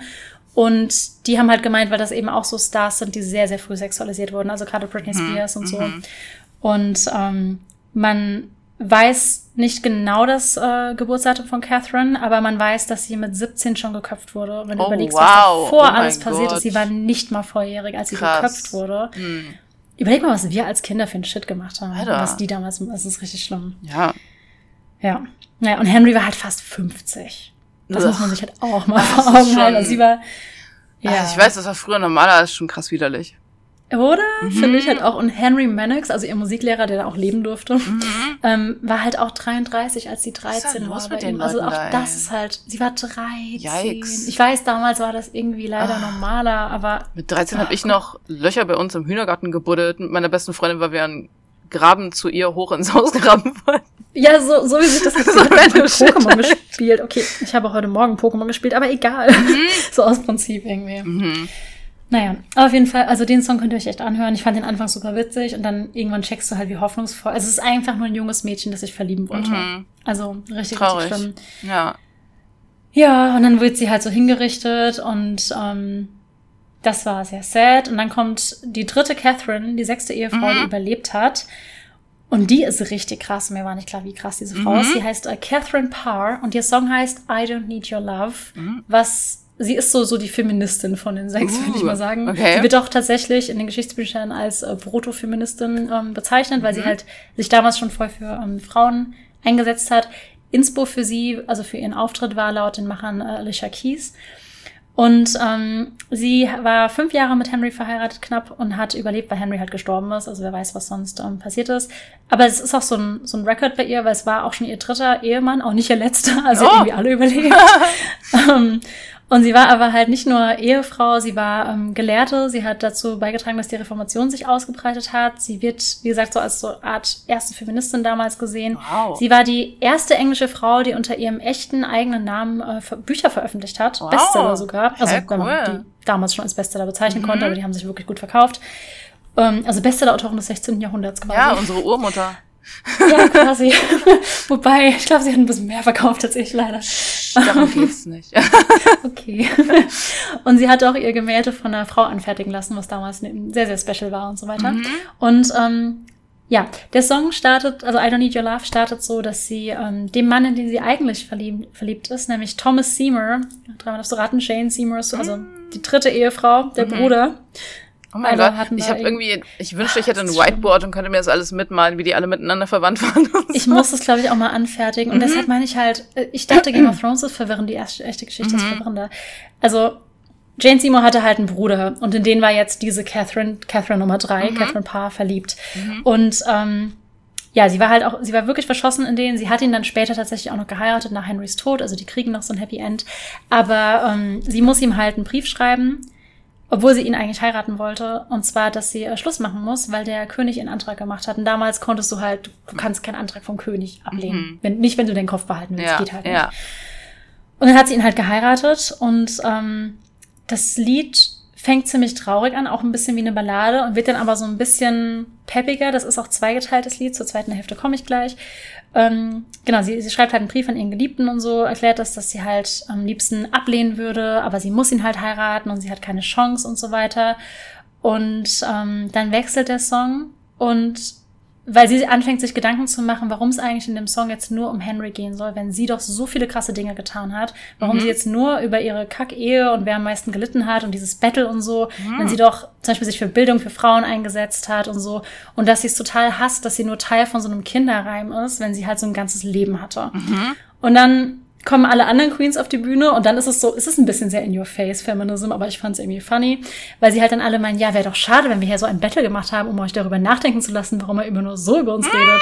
Und dann ähm, erzählen sie halt, dass das alles nur ja, dass sie das alles jetzt nur genutzt haben, um ihre eigentlichen Geschichten zu erzählen und so weiter und dass man sie auch ein bisschen in Erinnerung behält und sie wollen History zu Her Story machen und jetzt so ihre Geschichten erzählen und so weiter. Mhm. Und ähm, richten das Wort dann auch alle am Ende an Henry und sagen halt, ähm, we don't need your love und so und wir brauchen dich nicht und so weiter. Und ähm, ja, dann gibt das Musical auch zum ersten Mal zu, dass es jetzt nicht ganz historisch akkurat war Mhm. und sagt, um, it's not what went down in history, but tonight I'm singing this for me. Und dann kommt so ein bisschen, was so ihre Geschichten wären und so alle. Und Catherine erzählt halt, was sie alles erreicht hat. Und ähm, im letzten Song, der heißt Six, also der erste hieß Ex-Wives und es ging um die sechs, aber jetzt heißt er wirklich nur Six, so wie das Mhm. Musical. Ähm, singen sie dann so eine Art Outro und ähm, überlegen einfach so, wie ihr Leben wohl verlaufen wäre, wenn sie Henry halt niemals hätten heiraten müssen und was sie alles noch hätten machen können und so coole Sachen. Und ähm, Catherine Howard hat zum Beispiel die Avancen dieses viel zu alten Musiklehrers abgelehnt und kriegt jetzt auch so ein bisschen den Ick, dass all diese alten Männer sie wollen. Und sie macht einfach Musik und bringt sich das bei und gründet so, macht, lebt jetzt halt vom Musik machen und vom Singen und so weiter. Ähm, Anna of, also Anne of Cleves geht zurück zum Haus of Holbein und bringt denen erstmal bei, wie man ordentlich Party macht, anstatt nur so Kunst zu produzieren und so weiter. Und ähm, ja, jeder hat halt so, es ist natürlich ein bisschen übertrieben und halt so gute Stimmung machend, aber jeder kriegt nochmal so ein bisschen ähm, ja, Screentime sozusagen und es ist super empowernd Cool. und sie singen am Ende alle so gemeinsam. Und ähm, was mich halt irgendwie voll bewegt hat, jetzt auch bei der Recherche und auch beim Musical, ist, dass halt ich nicht mal im Ansatz, hast du ja auch gerade gemerkt, überhaupt alles recherchieren konnte, Mhm. weil die wirklich alle so krasse Leben geführt haben Ja. und ähm, alle so viel gemacht haben. Und es ist auch so traurig, weil bei Catherine Parr, das ist die letzte, über die ich gerade gesprochen habe, die sechste Ehefrau, die Bestseller-Autorin war und so. Und bei Wikipedia hast du doch oben immer dieses Snippet, das in ein, zwei, drei Sätzen erklärt, wer sie sind. Mhm. Ja. Und es steht halt einfach, Catherine Parr, sechste und letzte Ehefrau von Henry. Und ich denk so, ja, Oh. schon, aber. Mhm. Und ähm, das ist halt voll cool, dass, dass die, dass Toby und Lucy, also die Macher vom Musical, es geschafft haben, das so zu zeigen, Mhm. dass es halt einfach eigentlich überall in der Geschichte da so viele Geschichten von Frauen sind, die immer wieder vergessen werden und ähm, ja, dass sie da so den, den Scheinwerfer drauf gerichtet haben. Und was ich noch zum Abschluss sagen möchte, ich weiß, ich rede schon vor lang, dass Ach. dieses, ähm, Streben nach einem männlichen Thronfolger, das Henry so hatte, halt ironischerweise auch einfach gar nichts gebracht hat, weil sein Sohn ähm, Edward, den er ja mit Jane Seymour hatte, mhm. halt super früh schon, also er hat nach Henrys Tod den Thron bestiegen, da war er neun Jahre alt. Oh, wow. also da hat er eh nicht viel selbst sagen können, mhm. die haben dann ja immer so ihre Leute mhm. drumherum, die die ja. Sachen sagen. Und ist aber mit äh, 15 schon gestorben. Und Krass. schon als er ähm, todkrank war, also man wusste schon vorher, dass er sterben würde, wurden seine Halbschwestern ähm, Queen Mary und Elizabeth aus der Thronfolge ausgeschlossen. Dabei hat eigentlich Catherine Parr, also die letzte, dafür gekämpft, dass sie rein durften. Das war noch was, was sie gemacht hat. Sie hat sich dafür Krass. eingesetzt, dass auch Frauen das erben dürfen und so weiter. Mhm. Und dann wurde seine Cousine Jane Grey als Nachfolge benannt. Also es ging denen nicht mal so wirklich darum, Frauen auszuschließen. Ich glaube, es ging ihnen mehr darum, dass sie weiter so die Macht so ein bisschen in der Hand mhm. behalten. Mhm. Und ähm, ja, Mar Queen Mary hat ähm, sich aber durchgesetzt. Man hat ja am Anfang schon gehört, warum sie Bloody Mary heißt. Die mhm. konnte sehr, sehr, sehr gut äh, für mhm. sich einstehen, diese Frau. Mit Blut und allem. Und ähm, hat dann Jane Grey einfach im Tower of London enthauptet. Also das oh. hat sie anscheinend von ihrem Dad geerbt, ja. die Enthauptung. Oh. Ja. Und ähm, ja, die Geschichte danach, ich will jetzt wie gesagt nicht so viel sagen, aber es bleibt einfach super wild, weil Queen Mary wollte halt wieder, dass die Katholiken an die Macht kommen. Mhm. Und ähm, sie hat auch tatsächlich nie ihren Vater als Oberhaupt der Kirche anerkannt. Deswegen mhm. war er auch so sauer auf sie. Also sie wollte es immer äh, durchdringen. Aber ihre Halbschwester, also Queen Elizabeth, war Protestantin. Es gibt auch vor kurzem mhm. kam dieser Film, ähm, wie hieß denn der? Mhm. Hieß der Queen Mary Elizabeth?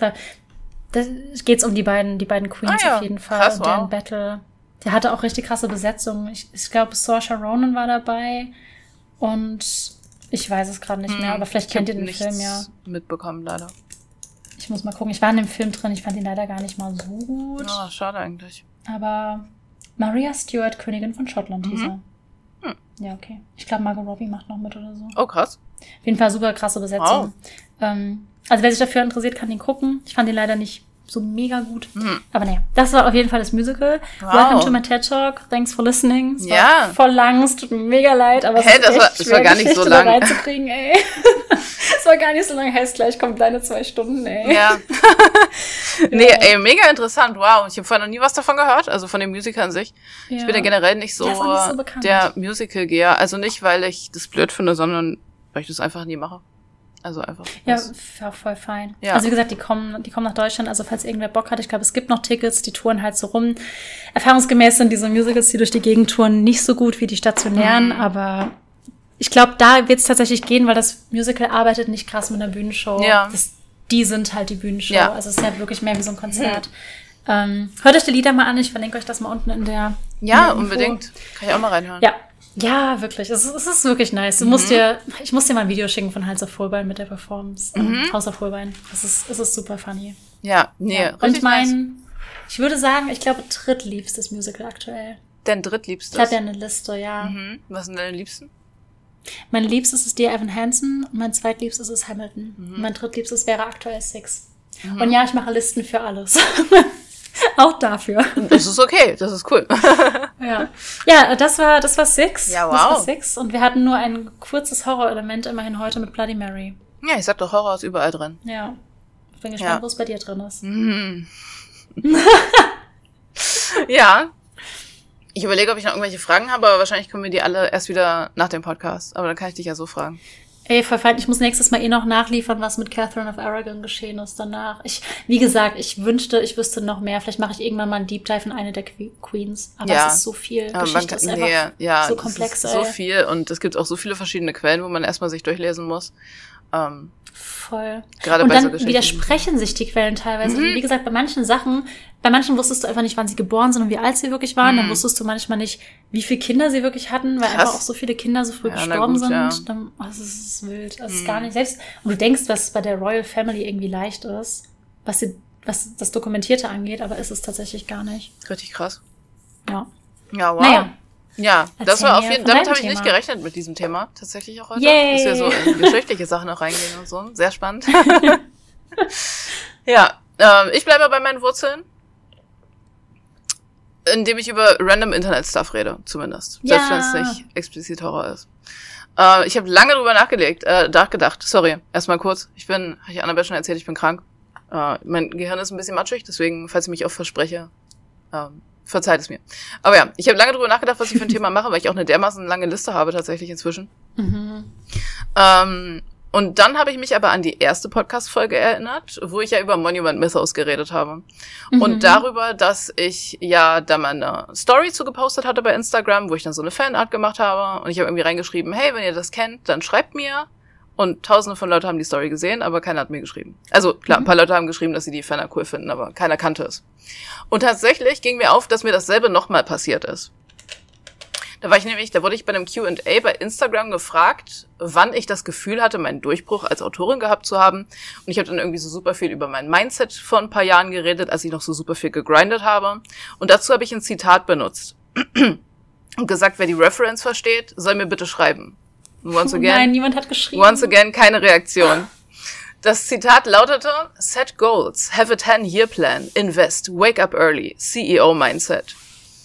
Klingt erstmal nach so einem Gerede von so einem Crypto-Bro, aber wer kennt, worüber ich jetzt gleich rede, kennt das Zitat.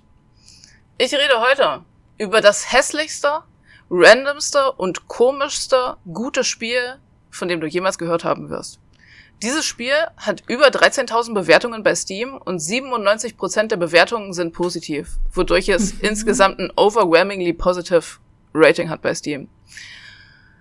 Der Developer beschreibt das Spiel bei Steam wie folgt. Ein immersiver Power-Fantasy-Simulator mit taktischen Stealth-Elementen, der in einer abwasserdurchsetzten Müllwelt spielt. Reviewer schreiben unter anderem Folgendes zu dem Spiel. Wie eine Konfettikanone, wenn das Konfetti mit 100-Dollar-Scheinen und frisch gezogenen menschlichen Zähnen gemischt würde. Der Entwickler hat unglaublich viel über jeden Aspekt dieses Spiels nachgedacht und sich doppelt so viel Mühe gegeben, es so aussehen zu lassen, als hätte er es nicht getan. Oder die beste Art, das Spiel zusammenzufassen, ist ein tiefes philosophisches Gedicht, das mit Buntstiften geschrieben wurde. Oder mhm. anderer Reviewer schreibt, dies ist ein Spiel, das alle deine Sinne angreift, bis du die nötigen Fähigkeiten und Kenntnisse erlangst, um das Spiel zurück anzugreifen. Sobald du das Spiel für das, was es dir angetan hat, durch den Schmutz gezogen hast und es nichts mehr zu erreichen gibt, wirst du gefragt, ob du stolz auf dich bist. Bei den Worten hast du das Gefühl, du würdest zusammenzucken, aber äußerlich zeigst du keine Reaktion. Das Spiel, über das ich heute reden möchte, heißt Cruelty Squad. Also Cruelty wie Grausamkeit. Mhm. Es ist 2001. direkt auf meine Wishlist. es ist 2021 erschienen und wurde vom finnischen Developer Willi Kallio entwickelt. Ich habe keine Ahnung, ob ich den Namen richtig ausspreche. Und wenn du es mal googelst, wirst du sehen, was ich mit hässlich meine.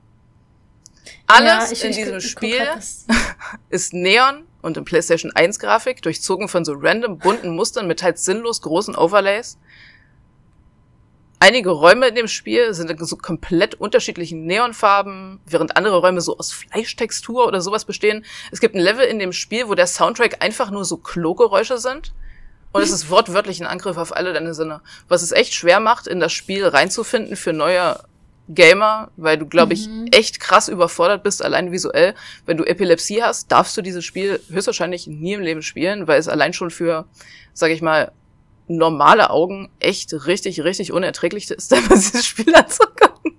Aber. So, ich habe es kurz offen. Erstens mhm. gerade im Angebot, 60% reduziert. Yes. Zweitens, der Tag ist Capitalism. Ja. Ja, darauf, darauf werde ich noch eingehen. okay, ich, ich bin gespannt. Ja, aber tatsächlich, wenn man sich in das Spiel reinfindet, verbirgt sich dahinter eine echt interessante Story.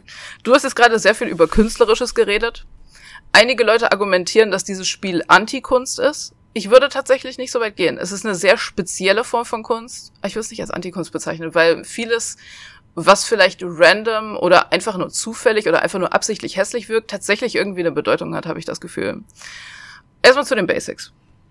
Cruelty Squad ist ein Ego-Shooter, der in einer extremst kapitalistischen Zukunftswelt spielt, in der Konzerne riesigen Einfluss auf Polizei und Regierung haben. Man denkt jetzt vielleicht, ah, Kapitalismus wie in Cyberpunk, aber die Welt in Cyberpunk ist so viel weniger abgefuckt als diese Welt. Ähm, durch technologischen Fortschritt haben die Menschen in der Cruelty Squad Welt die Wiederauferstehung von Menschen nach dem Tod möglich gemacht. Was bedeutet, ein Großteil der Menschheit ist unsterblich im Grunde. Du kannst dich jederzeit wiederbeleben lassen, kostet nur 500 Euro. Und das, Easy. ja, ähm, und das macht, das wird im Laufe des Spiels auch argumentiert, den Wert des Lebens an sich deutlich geringer. Also es vermindert den Wert des Lebens. Und das sieht man auch überall im Spiel. Schon in der Startsequenz, wenn das Spiel losgeht, siehst du den Protagonisten, der aus seinem Apartment runter auf die Straße schaut, wo einfach jemand mit seiner Maschinenpistole Menschen niedermäht. Und niemand kommt, um irgendwas dagegen zu tun oder so. Willkürliche Tötungen sind an der Tagesordnung der Welt. Und du selbst spielst als ein emotional abgestumpftes, komplett augmentiertes und mit Kampfsubstanzen vollgepumptes Mitglied der sogenannten Cruelty Squad. Die Cruelty Squad ist die Tochtergesellschaft von so einem Megasyndikat und die Aufgabe der Squad ist es einfach, Morde für das Unternehmen durchzuführen. Das heißt, du bist Auftragskiller. Mhm. Und das ist deine Aufgabe in dem Spiel. Menschen zu töten, die irgendwie dem Oberbossen von diesem Konglomerat, für das du arbeitest, ein Dorn im Auge sind. Also so konzernfeindliche Politiker, abtrünnige Polizisten, kriminelle Angestellte, rivalisierende CEOs und so weiter. Dabei wirst du von einem Kerl namens der Hand, äh, The Handler angewiesen, also Händler nicht auf Deutsch, sondern auf Englisch, der dir dann immer so Missionsbriefings gibt und ähm, der hat auch eine ganz gute Beziehung zu dir so, ihr scheint euch schon länger zu kennen und der ist manchmal auch echt fies zu dir, aber du merkst, der Händler, der glaubt an dich und er weiß, dass du was Besonderes bist. Ja. Um sich das so ein bisschen vorstellen zu können, deine erste Mission in dem Spiel sieht zum Beispiel wie folgt aus. Der Händler sagt zu dir, Sigismund, also ich habe natürlich alles übersetzt, ist auf Englisch gar. Mhm. Sigismund von der pharmazeutischen Abteilung hat Firmengelder veruntreut und sie dazu verwendet, mit hochspekulativen biologischen Währungen zu spielen. Das wäre schon schlimm genug, um seine sofortige Liquidation zu rechtfertigen. Aber er ist auch zunehmend verrückt geworden, gerät in Wutanfälle und erbricht Blut im ganzen Büro. Während du, während du dort bist, solltest du auch seinen Komplizen Jerry loswerden. Du gehst also zu Pharmacokinetics, der pharmazeutischen Abteilung des Unternehmens, und du bahnst dir deinen Weg zu deinen Zielen. Gerade wenn du noch neu in dem Spiel bist, ist es echt schwer, weil dein Charakter etwa kaum was einstecken kann, so drei Hits und du bist tot. Ähm, und außerdem gibt es etliche Wege, um dein Ziel zu erreichen. Die Maps sind meistens echt groß, sodass du dich erstmal überhaupt orientieren musst. Wo muss ich hin? Wie kann ich hier? Es gibt relativ wenig Anleitung tatsächlich. Aber wenn du Sigismund erreichst, ist der Kerl wirklich nur am Schreien. Der schreit dann so, ich bin Geld, ich bin Gott, investiere, untersuche, die Zukunft der Währung, slurpcoin.com, ich schließe meinen Körper an das Biocurrency Terminal an, Zukunft. Und dann schreit er einfach nur weiter, bis du ihn erschießt. Jerry triffst du dann auch noch, der erzählt dir einfach nur, wie müde er ist und er sagt, mein Boss hat mich in letzter Zeit nur schikaniert, ich hoffe, jemand tötet ihn. Und naja, dann bringst du Jerry auch um die Ecke und verlässt die Map und, und verlässt die Map durch den Ausgang und die Mission ist abgeschlossen. Das Spiel hat insgesamt 19 Missionen. Wenn du eine Mission erfolgreich beendet hast, wird automatisch die nächste freigeschaltet. Aber sechs Missionen sind auch geheime Missionen und die werden nur freigeschaltet, wenn du bestimmte Dinge tust. Vor jeder Mission kannst du dir aussuchen, welche Ausrüstung und welche Waffen du verwenden möchtest. Äh, außer den Standardwaffen kannst du auf den Maps natürlich auch noch so verschiedene Waffen finden und behalten, die du dann mitnehmen kannst. Und dein kompletter Körper ist augmentiert, also so biologisch oder mechanisch aufgerüstet. Und neben Waffen kannst du aus unterschiedlichen Augmentationen und Erweiterungen, die du im Laufe des Spiels eben bekommst, auswählen. So Erweiterungen für Rüstung, für Schnelligkeit und so weiter. Es ist aber nicht wie bei zum Beispiel Deus Ex, dass die Augmentationen, die du dir reinpackst, permanent sind und dann du dann damit leben musst, sondern du kannst sie vor jeder Mission einfach austauschen und dann auch so ein bisschen rumexperimentieren damit. Und es sind auch keine coolen Augmentationen wie bei Deus Ex mit so Metallarme oder giftbeständige Lungen und so, sondern in Cruelty Squad kann man zu, stattdessen zum Beispiel seinen Darm als Enterhaken verwenden und dich dann wie Spider-Man anhand eines Darms durch die verschiedenen Level schwingen.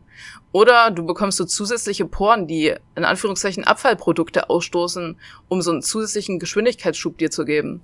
Also alle Augmentationen, die du bekommst in Cruelty Squad sind ein bisschen eklig. Mhm. Vor allem frage ich gerade, was für Abfallprodukte aus deinen Poren. Ja, ich weiß auch nicht. Es gibt auch so eine Augmentation, wo irgendwie dein äh, Schweiß sich in Schleim verwandelt und damit kannst du dann Wände hochgehen und so. Das ist alles ziemlich disgusting.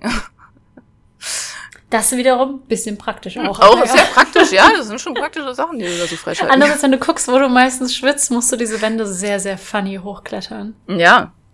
Ja. Yes. Genau, aber wie gesagt, besser eigentlich immer noch der Gripendix, wo du dann einfach deinen Darm so erweitern mhm. kannst, dass du mit dem schwingen kannst. Gripendix.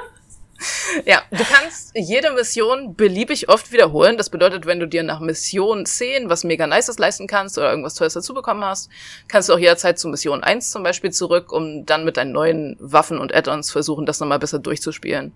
Denn es gibt, wie gesagt, für jede Mission, auf die du gehst, etliche Wege, um die irgendwie zu bestreiten. Das ist so ein richtiger Immersive Sim, wo du so dein eigenes Vorgehen irgendwie wählen kannst. Und du bekommst auch Ränge für die Mission, wenn du durch bist, also Rang, äh, Rang S, A, B oder C. Und ähm, wenn du eine Mission mit Rang S abschließen willst, ist es eigentlich nötig, dass du die Mission mehrere Male spielst, um einfach dich mit dem Level vertraut zu machen und so weiter.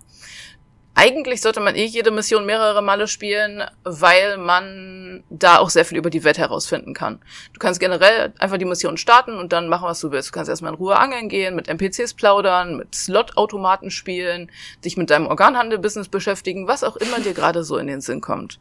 Und tatsächlich, wie gesagt, solltest du auch mit NPCs plaudern, wenn du mehr über die Lore herausfinden willst, denn es gibt nur vier Cutscenes in dem Spiel und der Rest wird durch so Dialoge mit Zivilisten dir beigebracht. Im Grunde findest du darüber die Story heraus. In dem Spiel gibt es vier Schwierigkeitsgrade. Die Schwierigkeitsgrade an sich sind schon ein bisschen Storytelling, deswegen rede ich darüber. Mhm. Sind auch nicht wie normale Schwierigkeitsgrade in normalen Spielen. Du kannst sie nicht einfach auswählen oder einstellen. Aber du musst im Laufe des Spiels lernen, zwischen den Schwierigkeitsgraden zu wechseln, denn bei drei von vier Schwierigkeitsgraden bekommst du in unterschiedlichen Missionen verschiedene Türen, die du nur dann öffnen kannst, wenn du auf einem bestimmten Schwierigkeitsgrad spielst. Das heißt, du musst im Laufe des Spiels, wie gesagt, lernen, zwischen denen zu wechseln. Du startest automatisch mit dem Schwierigkeitsgrad Divine Light, also göttliches Licht. Es ist der zweitschwerste Schwierigkeitsgrad des Spiels und gerade zu Beginn des Spiels bist du damit ein echt leichtes Ziel für alle Gegner. Wie gesagt, so drei Hits und du bist tot. Und du verlierst diesen Schwierigkeitsgrad schon, wenn du ein einziges Mal stirbst. Danach wirst du automatisch runtergestuft auf Flash-Automaton, also Fleischautomat. Sorry, mein Wecker klingelt gerade um. Das ist voll okay, weil mein MacBook hat eben einmal auch ein Geräusch gemacht. Das ist Technik macht hier mit. Ja, genau. Genau, du wirst äh, runtergestuft zu Flash-Automaton, also Fleischautomat. Und der ist ein bisschen leichterer Schwierigkeitsgrad. Du kannst doppelt so viele Hits einstecken und machst auch ein bisschen mehr Damage, aber du kommst eben nicht in diese Special Divine Light Türen rein. Und du kannst Divine Light nur herstellen, indem du zu so einem spezifischen Schrein gehst und deinen Divine Link wiederherstellst. Von denen gibt es aber nur zwei im Spiel und die kann man auch nur unter echt super bestimmten Bedingungen finden. Bedeutet also, wenn du ganz am Anfang des Spiels schon runtergestuft wirst, weil du gestorben bist, was höchstwahrscheinlich passiert, musst du erstmal die ganzen Missionen spielen, um diesen Schrein überhaupt zu finden, um dein Divine Light wieder zu bekommen. Du kannst auch, wenn du das nicht willst, eine Mission im Bestrafungsmodus abschließen. Ähm, den kannst du einfach eigenhändig für jede Mission auswählen und in dem Modus sind die Gegner doppelt so stark, aber du bekommst auch doppelt so viel Kohle und wie gesagt, wenn du das schaffst, kannst du auch dein Divine Light wiederbekommen. Mhm. Bei Flash Automaton, dem Schwierigkeitsgrad, gibt's keine besonderen Türen. Ähm, wie gesagt, kannst du da nur mehr Hits einstecken, aber wenn du viermal in diesem Schwierigkeitsgrad in derselben Mission stirbst, wirst du wieder automatisch runtergestuft. Nämlich auf den Schwierigkeitsgrad Power in Misery. Power in Misery ist der einfachste Schwierigkeitsgrad im Spiel. Wenn du hierauf heruntergestuft wirst, sagt dein Händler dir folgendes. Aufgrund deiner Verschwendung von Unternehmensressourcen durch die Überlastung des genetischen Rekombinators wurdest du ausgewählt, an einem experimentellen Programm zur biologischen Verbesserung teilzunehmen. Deine gesamten Schulden sind beglichen und von nun an wird sich dein Körper von selbst regenerieren. Kann aber nicht behaupten, dass ich dich darum beneide. Auf dieser Schwierigkeitsstufe bekommst du noch weniger Schaden durch Angriffe. Und das hat sogar, wie gesagt, einen lore-basierten Grund. Du wurdest nämlich einem biologischen Experiment unterzogen, mhm. um mehr aushalten zu können und um dich selbst mehr regenerieren zu können. Und du kannst jetzt in diesem Schwierigkeitsgrad ganz toll äh, Leichen essen, um Gesundheit wiederherzustellen. Oh, nice. Mhm. Power in Misery hat eine besondere Tür die in diesem Schwierigkeitsgrad geöffnet werden kann. Und in dem Raum, in den du dadurch kommst, befindet sich ein NPC, der genau wie du, es sagt er dir, ähm, sich im selben, demselben biologischen Experiment unterzogen wurde. Also er findet sich im Grunde auch im Power in Misery Status. Aber dieser NPC ist kaum mehr menschlich. Der hat nicht mal mehr ein richtiges menschliches Gesicht, was dir zeigt, dass wir höchstwahrscheinlich gerade auch so aussehen. Und er sagt dir folgendes. Oh, hallo. Wie ich sehe, haben sie dich auch erwischt. Ehrlich gesagt finde ich es gar nicht so schlimm. Es ist immer gut, mehr Optionen für die Ernährung zu haben. Am Ende spart man viel Geld. Den Prozess umklären? Klingt unwahrscheinlich. Die Interaktion mit dem finde ich super spannend, weil einerseits du durch diesen NPC siehst, was, zu was du jetzt geworden bist im Grunde. Mhm. Und andererseits diese ganze Herabstufung in den Schwierigkeitsgraden ist irgendwie so cooles Storytelling, finde ich schon, weil es einfach eine Canon-Begründung dafür gibt, dass du einfach nach dem Tod immer wiederkommst, was ja bei vielen Spielen so ist, aber hier hat es halt die Begründung, mhm. dass du, wie es halt in der Welt so ist, einfach immer und immer und immer wiederbelebt wirst. Und je öfter das passiert, umso stärker wirst du. Und je mehr Hits und je mehr Kugeln kannst du auch irgendwie einstecken und umso powerfuler werden auch deine Waffen, sag ich mal, aber jedes Mal verlierst du ein bisschen was von deiner Menschlichkeit, bis du eben am Ende so endest wie dieser NPC, der es eigentlich ganz okay findet, Leichen zu essen. Mhm. Und dann gibt es noch einen vierten, geheimen Schwierigkeitsgrad. Ja, es gibt nicht nur geheime Missionen, es gibt auch geheime Schwierigkeitsgrade. Ähm, und der nennt sich Hope Eradicated, also Hoffnung ausgelöscht. Auf diesen Schwierigkeitsgrad wird das komplette Spiel geändert und du bekommst in jeder Mission so ein zusätzliches Ziel, zusätzliche Feinde und zusätzliche zufällig ausgewählte super hochrangige Feinde. Feinde fügen dir in Hope Eradicated auch richtig viel Schaden zu. Der Himmel ist auf jeder Map in Hope Eradicated auch so rot gefärbt und es passieren noch super viele andere Dinge, aber das kann ich jetzt nicht alles erzählen. Aber Hope Eradicated bekommt man entweder durch so einen Schrein, die man wie gesagt echt schwer findet, oder durch eine ganz bestimmte Kombination bei einer ganz bestimmten Mission mit so einem ganz bestimmten Add-on, was man theoretisch auch irgendwie wissen muss, um das zu erreichen. Und es gibt aber drei Türen im Spiel, die man nur in diesem Modus betreten kann. Das heißt, man muss erstmal den Modus überhaupt finden und freischalten und dann kann man erst die geheimen Türen öffnen. Für jede Mission bekommst du einen Rang. Also, wie gesagt, S, A, B oder C und der richtet sich allein nach deiner Schnelligkeit, also wie schnell du die Mission beendet hast. Deswegen lohnt es sich, wie gesagt, das, die Maps mhm. erstmal durchzukundschaften und dann das nochmal zu, zu machen, richtig. Und für jede Mission bekommst du auch Geld. Je besser dein Rang, umso mehr Geld bekommst du. Es gibt außerdem in dem Spiel eine dynamische Börse, an der du Geld verdienen kannst. Du kannst zum Beispiel in Aktien investieren. Und während Missionen kannst du Organe aus Leichen looten oder angeln gehen und dann kannst du die Organe oder die Fische an der Börse verkaufen. Deine Aktion. Kann man mit Organen angeln gehen, dass du den als Köder nimmst? Das geht leider nicht, glaube ich. Schade. Ja, aber du, also ich glaube halt so, es gibt halt so verschiedene Organstocks und je nachdem, wie du investierst, kannst du da auch irgendwie mhm. krass die Aktie beeinflussen und so. Ähm, und tatsächlich auch deine Aktionen im Spiel beeinflussen die Börse enorm. Du kannst es auch, die Börse kannst du tatsächlich auch aufrufen während der Missionen und so. Wenn du zum Beispiel so einen bestimmten CEO tötest oder einen bestimmten Politiker, dann steigen oder sinken die Börsenkurse dementsprechend mhm. rapide. Ähm, und je nachdem. Frage. Ja, bitte. Sorry, nur ich habe halt gerade überlegt, ähm, du meinst ja, Wiederbeleben kostet 500. Ja. Das heißt, wenn da aber Leichen, also wirklich noch als Leichen rumliegen, sind das dann einfach Menschen, die sich die Wiederbelebung irgendwie nicht leisten konnten oder die keine Chance hatten, wiederbelebt zu werden? Oder wird, weil für eine Wiederbelebung wird ja schon auch der Körper benötigt, ne? Äh, da wird es auch, aber nicht unbedingt. Ich glaube, die brauchen eigentlich nur vor allem deine DNA. Okay, also könnte ich theoretisch ähm, mich dann einfach nochmal erschaffen lassen, aber meine Leiche liegt halt irgendwo im ja. Hudson River oder ja. so. Okay, okay, okay. Ja, mhm. exakt. Ja, ja, also ich schätze mal, dass es so ist, weil wie gesagt, du kannst ja auch die Leichen von Leuten looten und dann Organe ja, mitnehmen eben, und so. Genau. Ähm, aber das ist, die können trotzdem wiederbelebt werden, ja. Und jetzt habe ich noch mal eine Frage. Mhm. Sorry, ich finde es ich find's gerade, ich finde super spannend. Ich habe schon auf meiner Wishlist. Ähm, ganz im, im ersten Level, wenn man Jerrys Boss, dessen Namen ich vergessen mhm. habe, tötet, Siegesmund. kann der dann wie Siegesmund, ich war mhm. eigentlich leicht zu merken wegen Fabian Siegesmund. Mhm. Ähm, kann das sein, dass der aber trotzdem einfach wiederkommt? Da, ja, ja. Das Und deshalb hast du wahrscheinlich auch noch mal die Mission. Ja, die kommen einfach ah, alle wieder immer. Das ist tatsächlich auch später noch so ein Plotpoint äh, in dem Spiel. Mhm. Ähm, ja, spannend. Genau, Börse spielt, wie gesagt, ein großes Thema. Und je nachdem, wie gesagt, du kannst selbst halt auch in der Börse so Zeugs machen und da in Aktien investieren oder dein Zeugs verkaufen, äh, kannst du richtig, richtig viel Kohle verdienen. Und tatsächlich ist es auch möglich für dich in dem Spiel, wenn du genug Geld gespart hast, dass du die Option bekommst, dir ein tolles Haus zu kaufen. Auf ja. so einer tollen Grünfläche. Weg, weit weg von den furchtbaren Städten und so. Ja. Ähm, ja. Ich glaube, jetzt hat man einen ganz guten Überblick, wie das Spiel generell funktioniert. Aber was genau passiert eigentlich in dem Spiel? Wie gesagt, in der ersten Mission, wie schon gesagt, musst du halt äh, diesen Typen töten, den Siegesmund, der der Firma Geld gestohlen hat und Jerry. Ähm, in der zweiten Mission, ähm, in der zweiten Mission schickt der Händler dich dann zu einem Startup-Unternehmen. In diesem Startup wurden von der Mutterfirma, denen wurde super viel Geld zur Verfügung gestellt, weil die auch so Biocurrency-Zeug machen. Aber das Startup hat die damit entwickelten Produkte einer Konkurrenzfirma verkauft und die Gründer haben sich dann ähm, mit dem verdienten Geld Funko Pops und teure Immobilien in der Elite, in der Elite-Wohnanlage gekauft und deswegen sollen sie eliminiert werden. Ja, wirklich Funko Pops. Die heißen, also im Spiel heißen sie Chunko Pops, aber die sehen exakt aus wie Funko Pop. Die habe ich früher mal gesammelt. ja. Witzig. Ja. Yes. ähm, wenn du dann auf diese Mission gehst, hat einer der Kerle wirklich komplette Räume voller Funkos. Also so richtig, die Tapete von den Räumen besteht im Grunde aus Chunko Pops. Und er erzählt dir, du bist dann da, um den zu töten, aber er erzählt dir auch erstmal so richtig viel über seine Chunko Pop Liebe. Und ist so, oh mein Gott, es ist so toll, einen anderen Chunko Enthusiasten zu treffen und sie sind alle wie meine Babys, ich könnte mich niemals für ein Lieblingsdings entscheiden und so weiter. Ähm, ja, er redet dann so lange darüber, bis du ihn umnietest. aber irgendwie auch ein bisschen cute. Ja.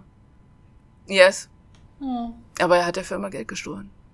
Das geht ja, noch. Ja, für Chunko Pops. Ja. In der dritten Mission wirst du dann auf die Fersen von einem CEO geschickt, der, ich zitiere, zu gute Arbeit geleistet hat, als er versucht hat, die Überlebensrate einer Mission zum Merkur zu erhöhen. Menschliches Leben ist in dieser Welt so wertlos, dass es praktischer und profitabler ist, Menschen sterben zu lassen, als sie am Leben zu erhalten. Deswegen wollen die Bosse deines Unternehmens diesen CEO loswerden, um einen neuen CEO einzusetzen, der besser auf das Konzept von Massenopfern mhm. von Menschen eingestellt ist. Erneutes Zitat. Also nicht, dass jetzt die vorherigen Morde gerechtfertigt waren, aber das ist das erste Mal in dem Spiel, dass du losziehst und einen guten Menschen tötest. Mhm. Sympathisch. Mhm. In der vierten Mission wirst du dann, äh, musst du so einen Kultanführer töten. Und der Kult wurde aber gegründet von dem Unternehmen, weil der irgendwie die Gehirne der breiten Masse irgendwie waschen soll, damit sie das tun, was das Unternehmen will. Aber der Kultanführer ist irgendwie durchgedreht, weil das Unternehmen ihm irgendwelche Drogen gegeben hat, um seine Leistungsfähigkeit zu verbessern. Naja, der ist jetzt auf jeden Fall auf der Abschlussliste. In der fünften Mission musst du einen Governor töten, der eine super der eine starke Stellung gegen internationale Unternehmen und Monopole eingenommen hat. Also der ist gegen deine mhm. Bosse. Und deswegen soll aus dem Weg geräumt werden.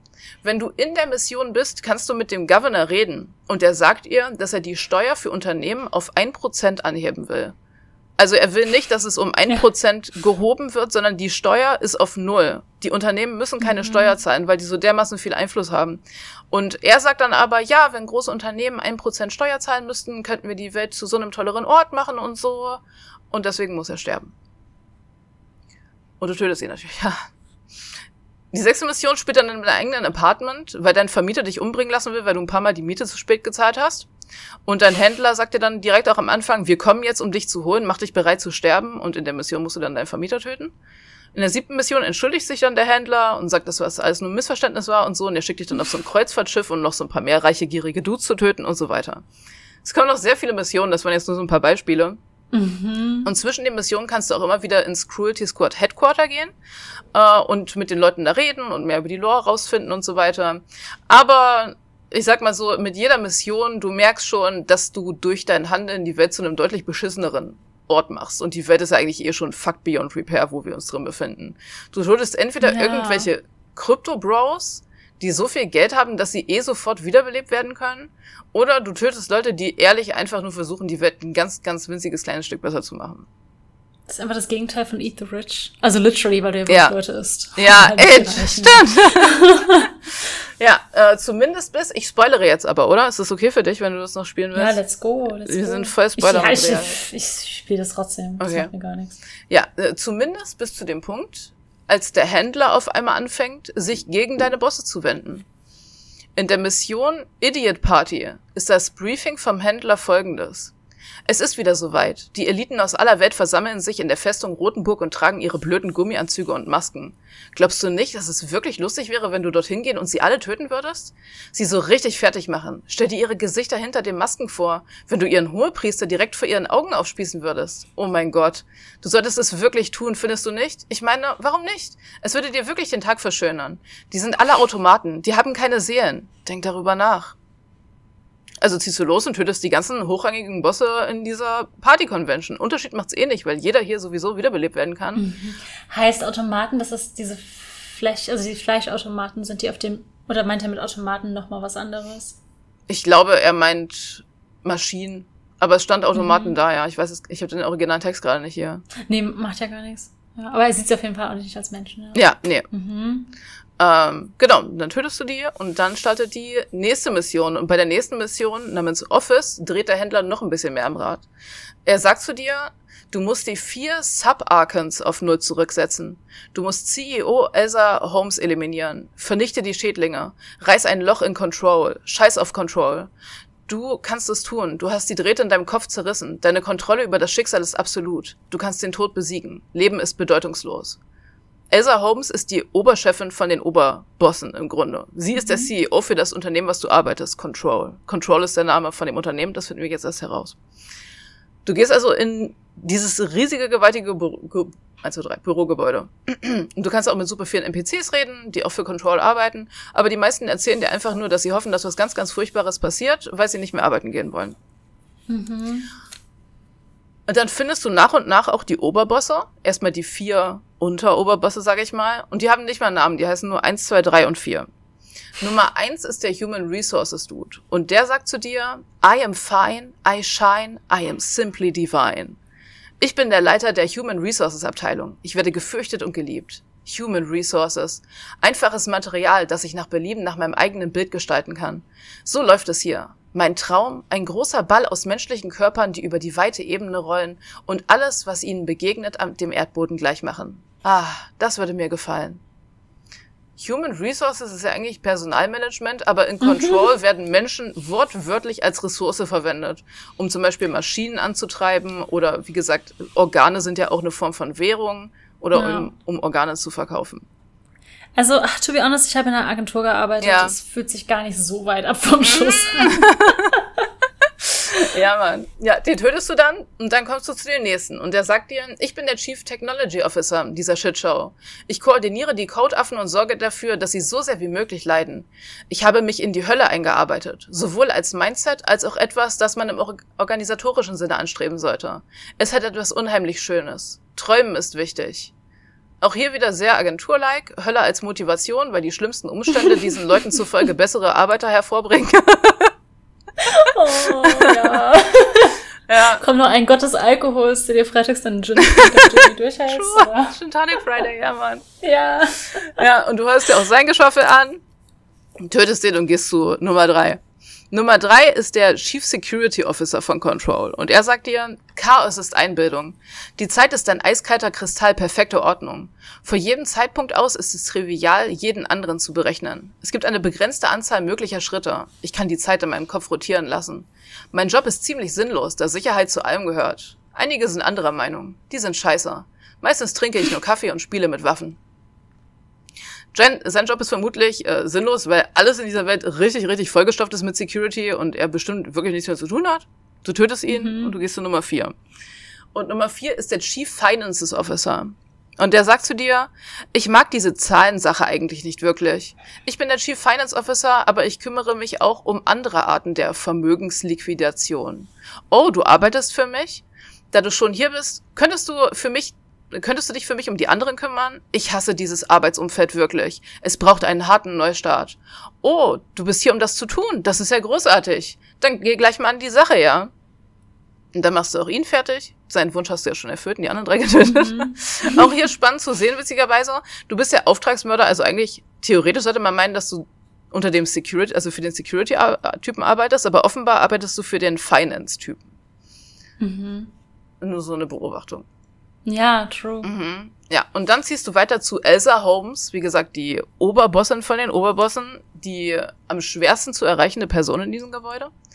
Und die Frau, die vermutlich die komplette Welt kontrolliert, wenn man so alles in Account nimmt, was halt bisher schon irgendwie passiert ist hier. Die kontrolliert alles, wer lebt, wer stirbt, wer zu mhm. Biomasse verarbeitet wird sozusagen. Und sie sagt sehr viel, aber unter anderem sagt sie Folgendes. Geschäft besteht nicht nur aus Zahlen auf dem Bildschirm. Es geht um Blut und Eingeweide. Es ist ursprüngliche Gewalt. Wenn du damit nicht klarkommst, solltest du einfach aus diesem Fenster springen. Alle meine Entscheidungen basieren auf der Wärmesignatur der Sonne. Der Algorithmus ist gesetzlich geschützt. Selbst wenn du mich tötest, werde ich hier sein. Du wirst nur dein Leben ruinieren, wie der Misskerl, der du bist. Du wirst es nie verstehen, Dummkopf. Und irgendwie hat sie recht. Wir haben im Laufe des Spiels auch am eigenen Leib ja erfahren, wie austauschbar das Leben in dieser Welt ist. Und mhm. sie ist so dermaßen reich, es würde, wenn du sie tötest, nicht mal eine Stunde dauern, bis sie wieder da ist. Ähm, mhm. Um, und ihre Untergebenen höchstwahrscheinlich auch. Es gibt kein Hard Reset, wie der eine Du sich das gewünscht hat. Wenn du dir nochmal den Briefing Screen ansiehst von der Mission, dann steht an der Stelle, wo normalerweise die genauen Instruktionen stehen, also töte X, Y und Z, für diese Mission nur Pain, also Schmerz. Es geht in dieser Mission eigentlich gar nicht darum, den Bosse zu töten, sondern es geht darum, den Schmerz zu erfahren. Der Schmerz, der dich vermutlich ereilt, wenn dir klar wird, dass du in einer richtig beschissenen Welt gefangen bist, ohne Möglichkeit, ihr entkommen, oder zu entkommen oder den Kreislauf zu durchbrechen. Und dann tötest du Elsa, um die letzte Mission abzuschließen und dir wird eine weitere Mission angezeigt. Die letzte Mission heißt Arken Grid. Und dein Händler sagt im Briefing folgendes. Du hast es fast geschafft. Jetzt kannst du dir selbst gratulieren. Du bist der Beste. Die Zielgerade. Ah, so schön. Das fühlt sich gut an. Willkommen bei der ultimativen Bestrafung, mein Freund. Und damit schickt er dich auf die finale Mission, das Arken Grid. Das Arken Grid ist noch chaotischer und traummäßiger als die anderen Level alles wirkt absolut random. Die Menschen, die sich dort befinden, scheinen nicht mehr wirklich zu wissen, ob sie träumen oder ob die Welt untergeht oder ob du real bist. Und alles hat irgendwie, macht den Eindruck, als würde die Realität um dich herum zusammenbrechen. Deine Mission in diesem Level ist, das Arkham Grid zurückzusetzen und damit die Realität zurückzusetzen. Es ist mit Abstand die schwerste Mission, aber wenn du dich bis zum Ende der Mission durchschlägst, triffst du auf ein riesiges Monster namens Abraxas. Abraxas ist der finale Gott des Arken Grid. Und er hat, hat so ein seltsames Sonnengesicht, das du tatsächlich auch schon von vorher aus dem Spiel kennst, weil das immer angezeigt wird, wenn eine Mission fehlschlägt. Und tatsächlich auch neben deiner Munitionsanzeige ist das Gesicht von Abraxas. Der hat drei Köpfe, die du im Kampf abschießen musst, um ihn zu besiegen. Kann richtig lange dauern, um den zu besiegen, aber wenn du es schaffst, dann erreichst du das erste Ende des Spiels. Das ist ein animierter Endscreen, und du, dein Charakter geht da so lang, es ist ein sonniger Himmel und so weiter. Äh, neben dir gehen andere Leute, ihr geht auf irgendwas zu, aber man weiß nicht genau was. Und ein Text-Overlay sagt dir folgendes. Du erwachst aus einem langen und müden Schlaf. Die Welt erscheint dir als große, flache Ebene voller Möglichkeiten. Der Himmel ist grenzenlos und blau. Du bist unter Freunden. Die Luft ist frisch vom Duft des Meeres. Du hast Akzeptanz und Vergebung gelernt. Dir fehlt es aber an Wissen und Verständnis. Du wirst für immer gefangen sein. Die Vergangenheit ist allgegenwärtig. Die Sonne lächelt dich mit ewiger Böswilligkeit an. Danach kommst du direkt auf den Startscreen. Du hast nichts Neues dazu bekommen oder dergleichen. Aber was hat das eigentlich zu bedeuten? Arken Grid, zusammenstürzende Realitäten, gottähnliches Monster? Um das zu verstehen und auch um zu verstehen, was der letzte Text bedeutet, muss man eine geheime Map des Spiels spielen oder schon gespielt haben. Wenn du super viel mhm. gespart und gegrindet hast in dem Spiel, kannst du dir ein Haus kaufen. Das habe ich ja schon gesagt. Mhm. Damit schaltest du eine weitere geheime Mission frei. Die Mission, das Ziel ist einfach nur, entspann dich. Du hast es dir verdient. Aber natürlich kannst du dich nicht entspannen. Du lädst in die Map rein, schaust dir natürlich erstmal dein Haus an, es ist alles ganz grün, du bist so an Seen und Bergen, du hast eine Nachbarschaft, da ist so ein kleines Dorf und jemand sagt dir, dass sich an diesem Ort verschiedene Realitäten zusammenfinden, aber dass man da nicht wirklich was gegen machen kann. Und an einem See in der Nähe deines Hauses findest du drei riesige Schlangenwesen. Die chillen da einfach und machen nichts, es sei denn, du kommst ihnen zu nahe, dann greifen sie dich an. Diese drei Schlangenwesen werden als Triagons bezeichnet. Die haben extrem viele Hitpoints aber du kannst sie töten, wenn du es versuchst. Und immer wenn du eins tötest, bekommst du sogar Belohnungen und die Leute aus dem nahegelegenen Dorf erzählen dir auch was über die Triagons. Über das erste Triagon wird Folgendes gesagt. Das erste der Triagon wurde aus Bosheit geboren. Es erfasste den Strom des solaren Schreckens mit beiden Händen und setzte sich auf die Spitze dieser dem Untergang geweihten Welt. Der Keim ist geboren. Er schaute hinauf in die Sonne, jenseits des Schleiers der Macht. Es steckte seine prall gefüllten Gefäßarme durch die Grenze und nahm seinen Anteil. Die Krankheit breitet sich aus. Es übernahm die totale Kontrolle und über die, Bio über die biologische Form der Dinge. Es wurde zum Urmotor des technischen Fortschritts. Und so begann sich alles zu drehen und zu drehen, zu pulsieren und zu pumpen. Die Infektion ist endgültig. Über das zweite Triagon wird gesagt, als das zweite Triagon aus der neu entstandenen Masse des Lebens herabstieg, war die Welt in Verwirrung und Chaos versunken. Das überwältigende Durcheinander der Biologie ging ihm auf die Nerven. Es verlangte nach Ruhe. Die Fütterung beginnt. Es sah Visionen von Eingeweiden, von Verfall und Stoffwechsel. Die Gelegenheit war gekommen, die Eingeweidehöhle tief in den Boden zu bohren und mit der Verarbeitung des Überflusses an überschüssiger organischer Masse zu beginnen. Existenz wurde zu einem knappen Produkt, die nervösen, begann die Grenze zu verabscheuen. Das Leiden war geboren. Das zweite Triagon war zufrieden mit seiner Macht. Es war glücklich. Metabolische Dominanz. Und über das dritte Triagon wird gesagt, das dritte Triagon wurde aus dem Tod geboren. Es sah, dass die Welt überschüssige Energie ausstrahlte. Es wollte Großes in Bewegung setzen, aber größer war ohne Wert nicht möglich. Die erste Transaktion. Es nahm seine Klinge und schnitt ein großes Loch in die Grenze, was einen plötzlichen Ausbruch großer Transaktionskraft erzeugte. Und für einen Moment sickerten die Dinge in sich selbst ein und nahmen Seelen an. Die zweite Transaktion. Das Loch wurde schnell geflickt und die überwältigende Wertübertragung wurde abgebrochen. Doch in diesem Moment wurde der Same der ursprünglichen Finanzmacht gepflanzt und die Welt nahm ihre Transaktionsform an. Konflikte und Zwietracht entstanden und das dritte Triagon war ekstatisch. Die dritte Transaktion. Wir lernen hier. Die Triagons sind wie Götter in dieser Welt sozusagen. Das erste Triagon wurde aus Boshaftigkeit geboren und verbreitete Keime in der Welt. Und er schuf damit biologische Masse. Aber nicht Leben in dem Sinne, wie wir es kennen, sondern eher chaotisches Leben, das sich immer weiter ausbildet, wie, ausbreitet wie Krebs und eher eine unkontrollierbare Geschwulst. Das zweite führte dann Verdauung und Verfall ein. Und er schuf damit den Tod. Und dadurch wurden dem Leben Grenzen gesetzt und dadurch entstand das Leben, wie wir es kennen. Und das dritte führte Transaktionen ein und damit Werte in die Welt. Die Dinge bekamen eine Seele und das brachte aber auch Konflikte und Zwietracht mit sich.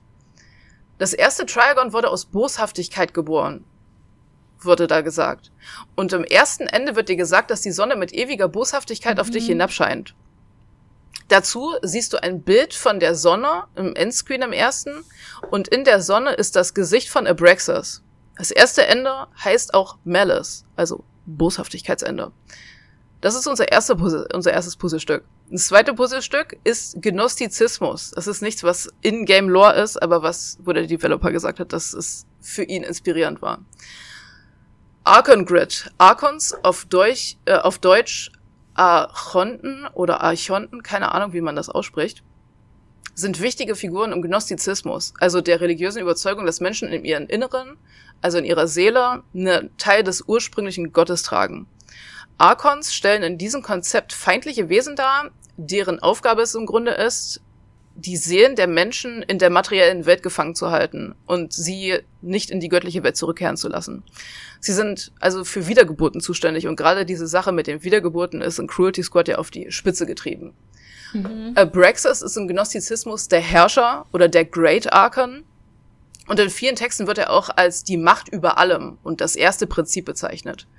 Der Name Archon Grid und das Ziel, das du bei dieser Mission hast, also die Deaktivierung des Archon Grids, durch das Töten von Abraxas bedeutet also, dass du dass indem du das Arkham Grid zerstörst und Abraxas besiegst sozusagen, durchbrichst du den Kreis der ständigen Wiedergeburten. Viele Spieler gehen davon aus, dass Abraxas der Avatar des ersten Triagons ist, also die Verkörperlichung davon, also der Boshaftigkeit. Du widersetzt dich also dem ersten Triagon im ersten Ende. Oder, es kommt auf die Interpretation drauf an, vielleicht löschst du es auch gänzlich aus. Aber wie der Endscreen des ersten Endes schon sagt, die, Sen die Sonne lächelt mhm. mit ewiger Böswilligkeit auf dich hinab. Und in der Sonne im Endscreen siehst du das Gesicht von Abraxas. Das heißt, du hast ihn vielleicht getötet, aber du hast Böswilligkeit nicht aus der Welt entfernt. Weil die Basis dieser Welt, das wird ja auch gesagt bei den Triagons, Böswilligkeit ist. Mhm. Und das ist nichts, was du rückgängig machen kannst. Du hast nur den Kreis der Wiedergeburten aufgehalten vielleicht, was bringt aber ewiges Leben, wenn alles voller Bösartigkeit ist. Und bei der Missions, bei der Missionsbeschreibung sagt der Händler auch ganz am Anfang, willkommen in deiner ultimativen Bestrafung. Deine Bestrafung ist, mhm. dass du den Gott besiegt hast und es hat sich nichts geändert. Ähm, klar, wenn du jetzt in eine neue Mission lädst, haben sich so einige Sachen verändert. Äh, alles Wasser im Spiel ist, ist zum Beispiel rot und so weiter. Aber es gibt nicht wirklich was Neues zu tun. Es sei denn, du gehst nochmal ins Arkham Grid und da fällt dir vielleicht ein NPC auf, der ein sehr seltsames Add-on für dich hat. Wenn du das mitnimmst, und damit eine Mission startest, wird das Spiel praktisch unspielbar. Weil der Kontrast so hoch gedreht wird, dass du im Grunde nicht mehr wirklich was erkennen kannst. Aber du kannst damit Sachen erkennen, die du vorher nicht erkannt hast. Ähm, und damit findest du dann im Cruelty Squad Headquarter ähm, einen Ort, wo du einen Divine Link bekommst, also um dein Divine Light vielleicht wiederherzustellen, und eine schwarze Sphäre, mit der du zum ersten Mal im Spiel den Hope Eradicated Modus anschalten kannst. Du mhm. gibst in diesem Modus, also Hope Eradicated, jede Hoffnung auf, verständlich, nachdem du, wie gesagt, literally einen Gott getötet hast ja. und trotzdem in einer beschissenen Welt lebst. Ähm, und wie gesagt, das mit Hop Eradicated jede Mission deutlich schwerer, aber du kannst jetzt endlich durch die Türen gehen, die du vorher nicht durchtreten konntest. Eine davon führt dich in eine neue Area, die du allerdings nur betreten kannst, wenn du bei einer permanenten Operation deinen Lebensstatus, also die Lebensanzeige im Overlay, in den Todesstatus versetzt und du damit praktisch zur Verkörperung des Todes selbst wirst. Und in diesem Raum triffst du dann auf den CEO der Cruelty Squad. Du kannst ihn töten, aber der ist so stark, dass wenn du es mit normalen Waffen probierst, es mehrere Stunden dauert. Ähm, wenn du es schaffst, da gibt es mehrere verschiedene Methoden, erreichst du das zweite Ende. Im zweiten Ende wirst du zum CEO der Cruelty Squad. Du stehst vor so einem riesigen Gesicht, auf dem groß Leben steht. Und das Gesicht sagt dir, ich weine. Du bist eine faule Hülle. Du strömst über vor grenzenloser Kraft. Du hast die Seele eines Eroberers. Aufopferungsvoller Held. Gesegnet von ursprünglichem Glück. Deine Freunde sind in der Hölle, doch du lächelst. Jemandem wie dir wird, werden nur gute Dinge widerfahren. Setz dir Ziele, habe einen Zehn-Jahresplan, investiere, steh früh auf, mm. CEO-Mindset. Viel Glück. Deine Story. Ja. so kommt alles endlich full circle. Äh, ja, mhm. und danach landest du auch wieder auf dem Startscreen. Wenn du jetzt wieder eine Mission reinlädst, dann ist dein Spielermodell permanent geändert. Du trägst jetzt nämlich dauerhaft die Uniform vom CEO der Cruelty Squad. Du bist jetzt praktisch der mächtigste Mann der Welt. Aber ist das wirklich ein gutes Ende? Klar, du bist jetzt der mächtigste Mann der Welt und kannst tun lassen, was du willst. Die Triagons oder eins von denen haben dir sogar Business-Tipps gegeben, aber es ist schwierig immer noch. Ich, es ist ein Ende, was tatsächlich die meisten Leute nicht so richtig zufriedenstellt. Ähm, ich meine, du allein hast den Tod überwunden und du hast akzeptiert, dass all deine Freunde tot sind, weil die übrigens alle gestorben sind, sobald du den Hope Eradicated Modus ähm, betreten hast, weil die diejenigen waren, mhm. die dich noch zurückgehalten haben vor deiner echten Erleuchtung.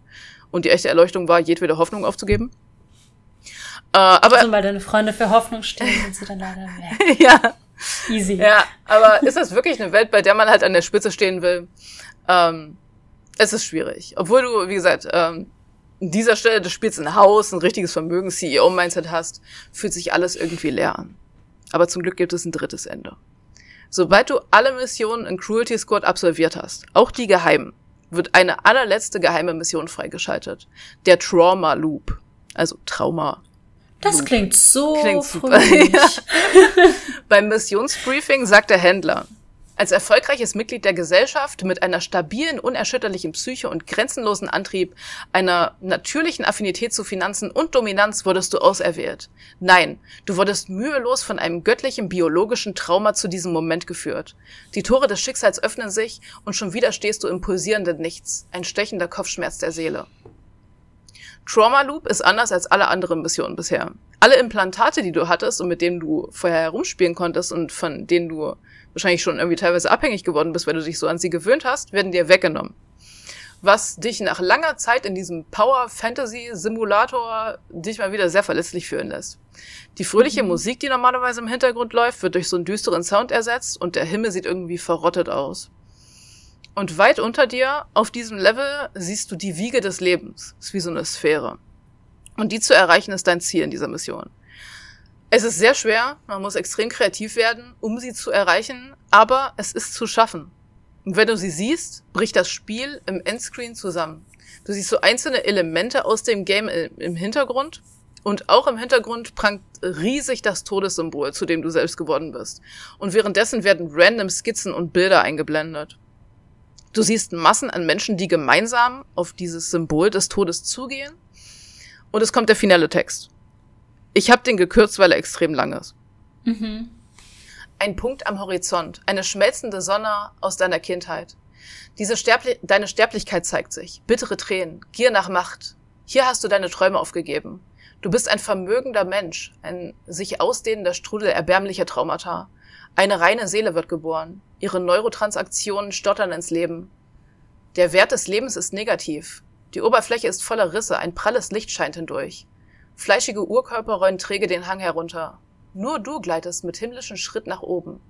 Du wirst verschönert, eine heilige Gestalt. Deine makellose Idiotie offenbart einen sicheren Weg durch den undurchdringlichen Nebel des Lebens. Dein stumpfes Schwert schneidet durch die schwachen Sehnen und Membranen des Gartens der Verderbnis. Setz dich auf den Thron der Zufriedenheit und Gärung. Untersuche den ewigen blauen Himmel unter dem Königreich. Du kommst zu einer Erkenntnis. Du nimmst eine Zwiebel und fängst an, sie zu schälen. Schicht 1, Schicht 2, Schicht 3. Äonen sind vergangen und die Zwiebel ist vollständig geschält. Nichts bleibt übrig. Sie ist perfekt. Du verlierst dich an dem Punkt, an dem die Zwiebel einmal war. Synaptische Kaskade, neurologische Katastrophe. Der Punkt wird unendlich dicht. Das Universum verdichtet sich zu einem einzelligen Wesen. Es schreit Sünde. Es sehnt sich nach Glück. Es ist mit dieser Welt fertig. Trauriges, erbärmliches Durcheinander. Du empfindest Mitleid und Ekel, aber in gewisser Weise kann nur ein, We ein Wesen reiner Gnade das tun. In deiner gewalttätigen Barmherzigkeit beendest du das Weltenleben. Dann kommt ein Bild, auf dem Golden Age steht, bevor du wieder im Staatsbeginn bist. Du bist durch die Berührung der Wiege des Lebens, ist zumindest meine Interpretation, zur Gottheit aufgestiegen und wurdest dabei unterstützt vom Tod. Und während du unzählige Äonen damit verbracht hast, das Werk der Bosheit und des Lebens, also der ersten beiden Triagons, zunichte zu machen, zeigen sich nach und nach deine Sterblichkeit und deine menschlichen Gefühle. Bei den ersten beiden Enden hast du die Bosse besiegt, aber die Enden waren nicht zufriedenstellend, weil du trotzdem noch nach den Regeln dieser beschissenen Welt gespielt hast und ihr deswegen immer noch unterlegen warst. Aber jetzt widersetzt du dich den Regeln. Du bahnst dir deinen Weg durch die Verrottung und durch die Fäulnis und die Boshaftigkeit und das Leben, um beides ein für alle Mal zu zerstören.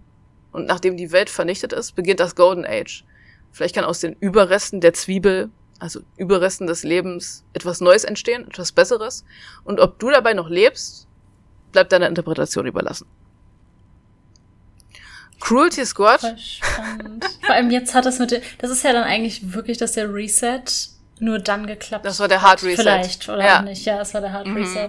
Mhm. Yes. Cruelty Squad ist echt hässlich. Aber je mehr man spielt, umso mehr sieht man, dass die ganzen Elemente des Spiels nicht einfach zufällig komisch oder hässlich sind, sondern dass die alle zusammen dieses unvergleichbare Bild irgendwie erzeugen und auch irgendwie so ein Gefühl erschaffen, das man vorher so noch nicht kannte.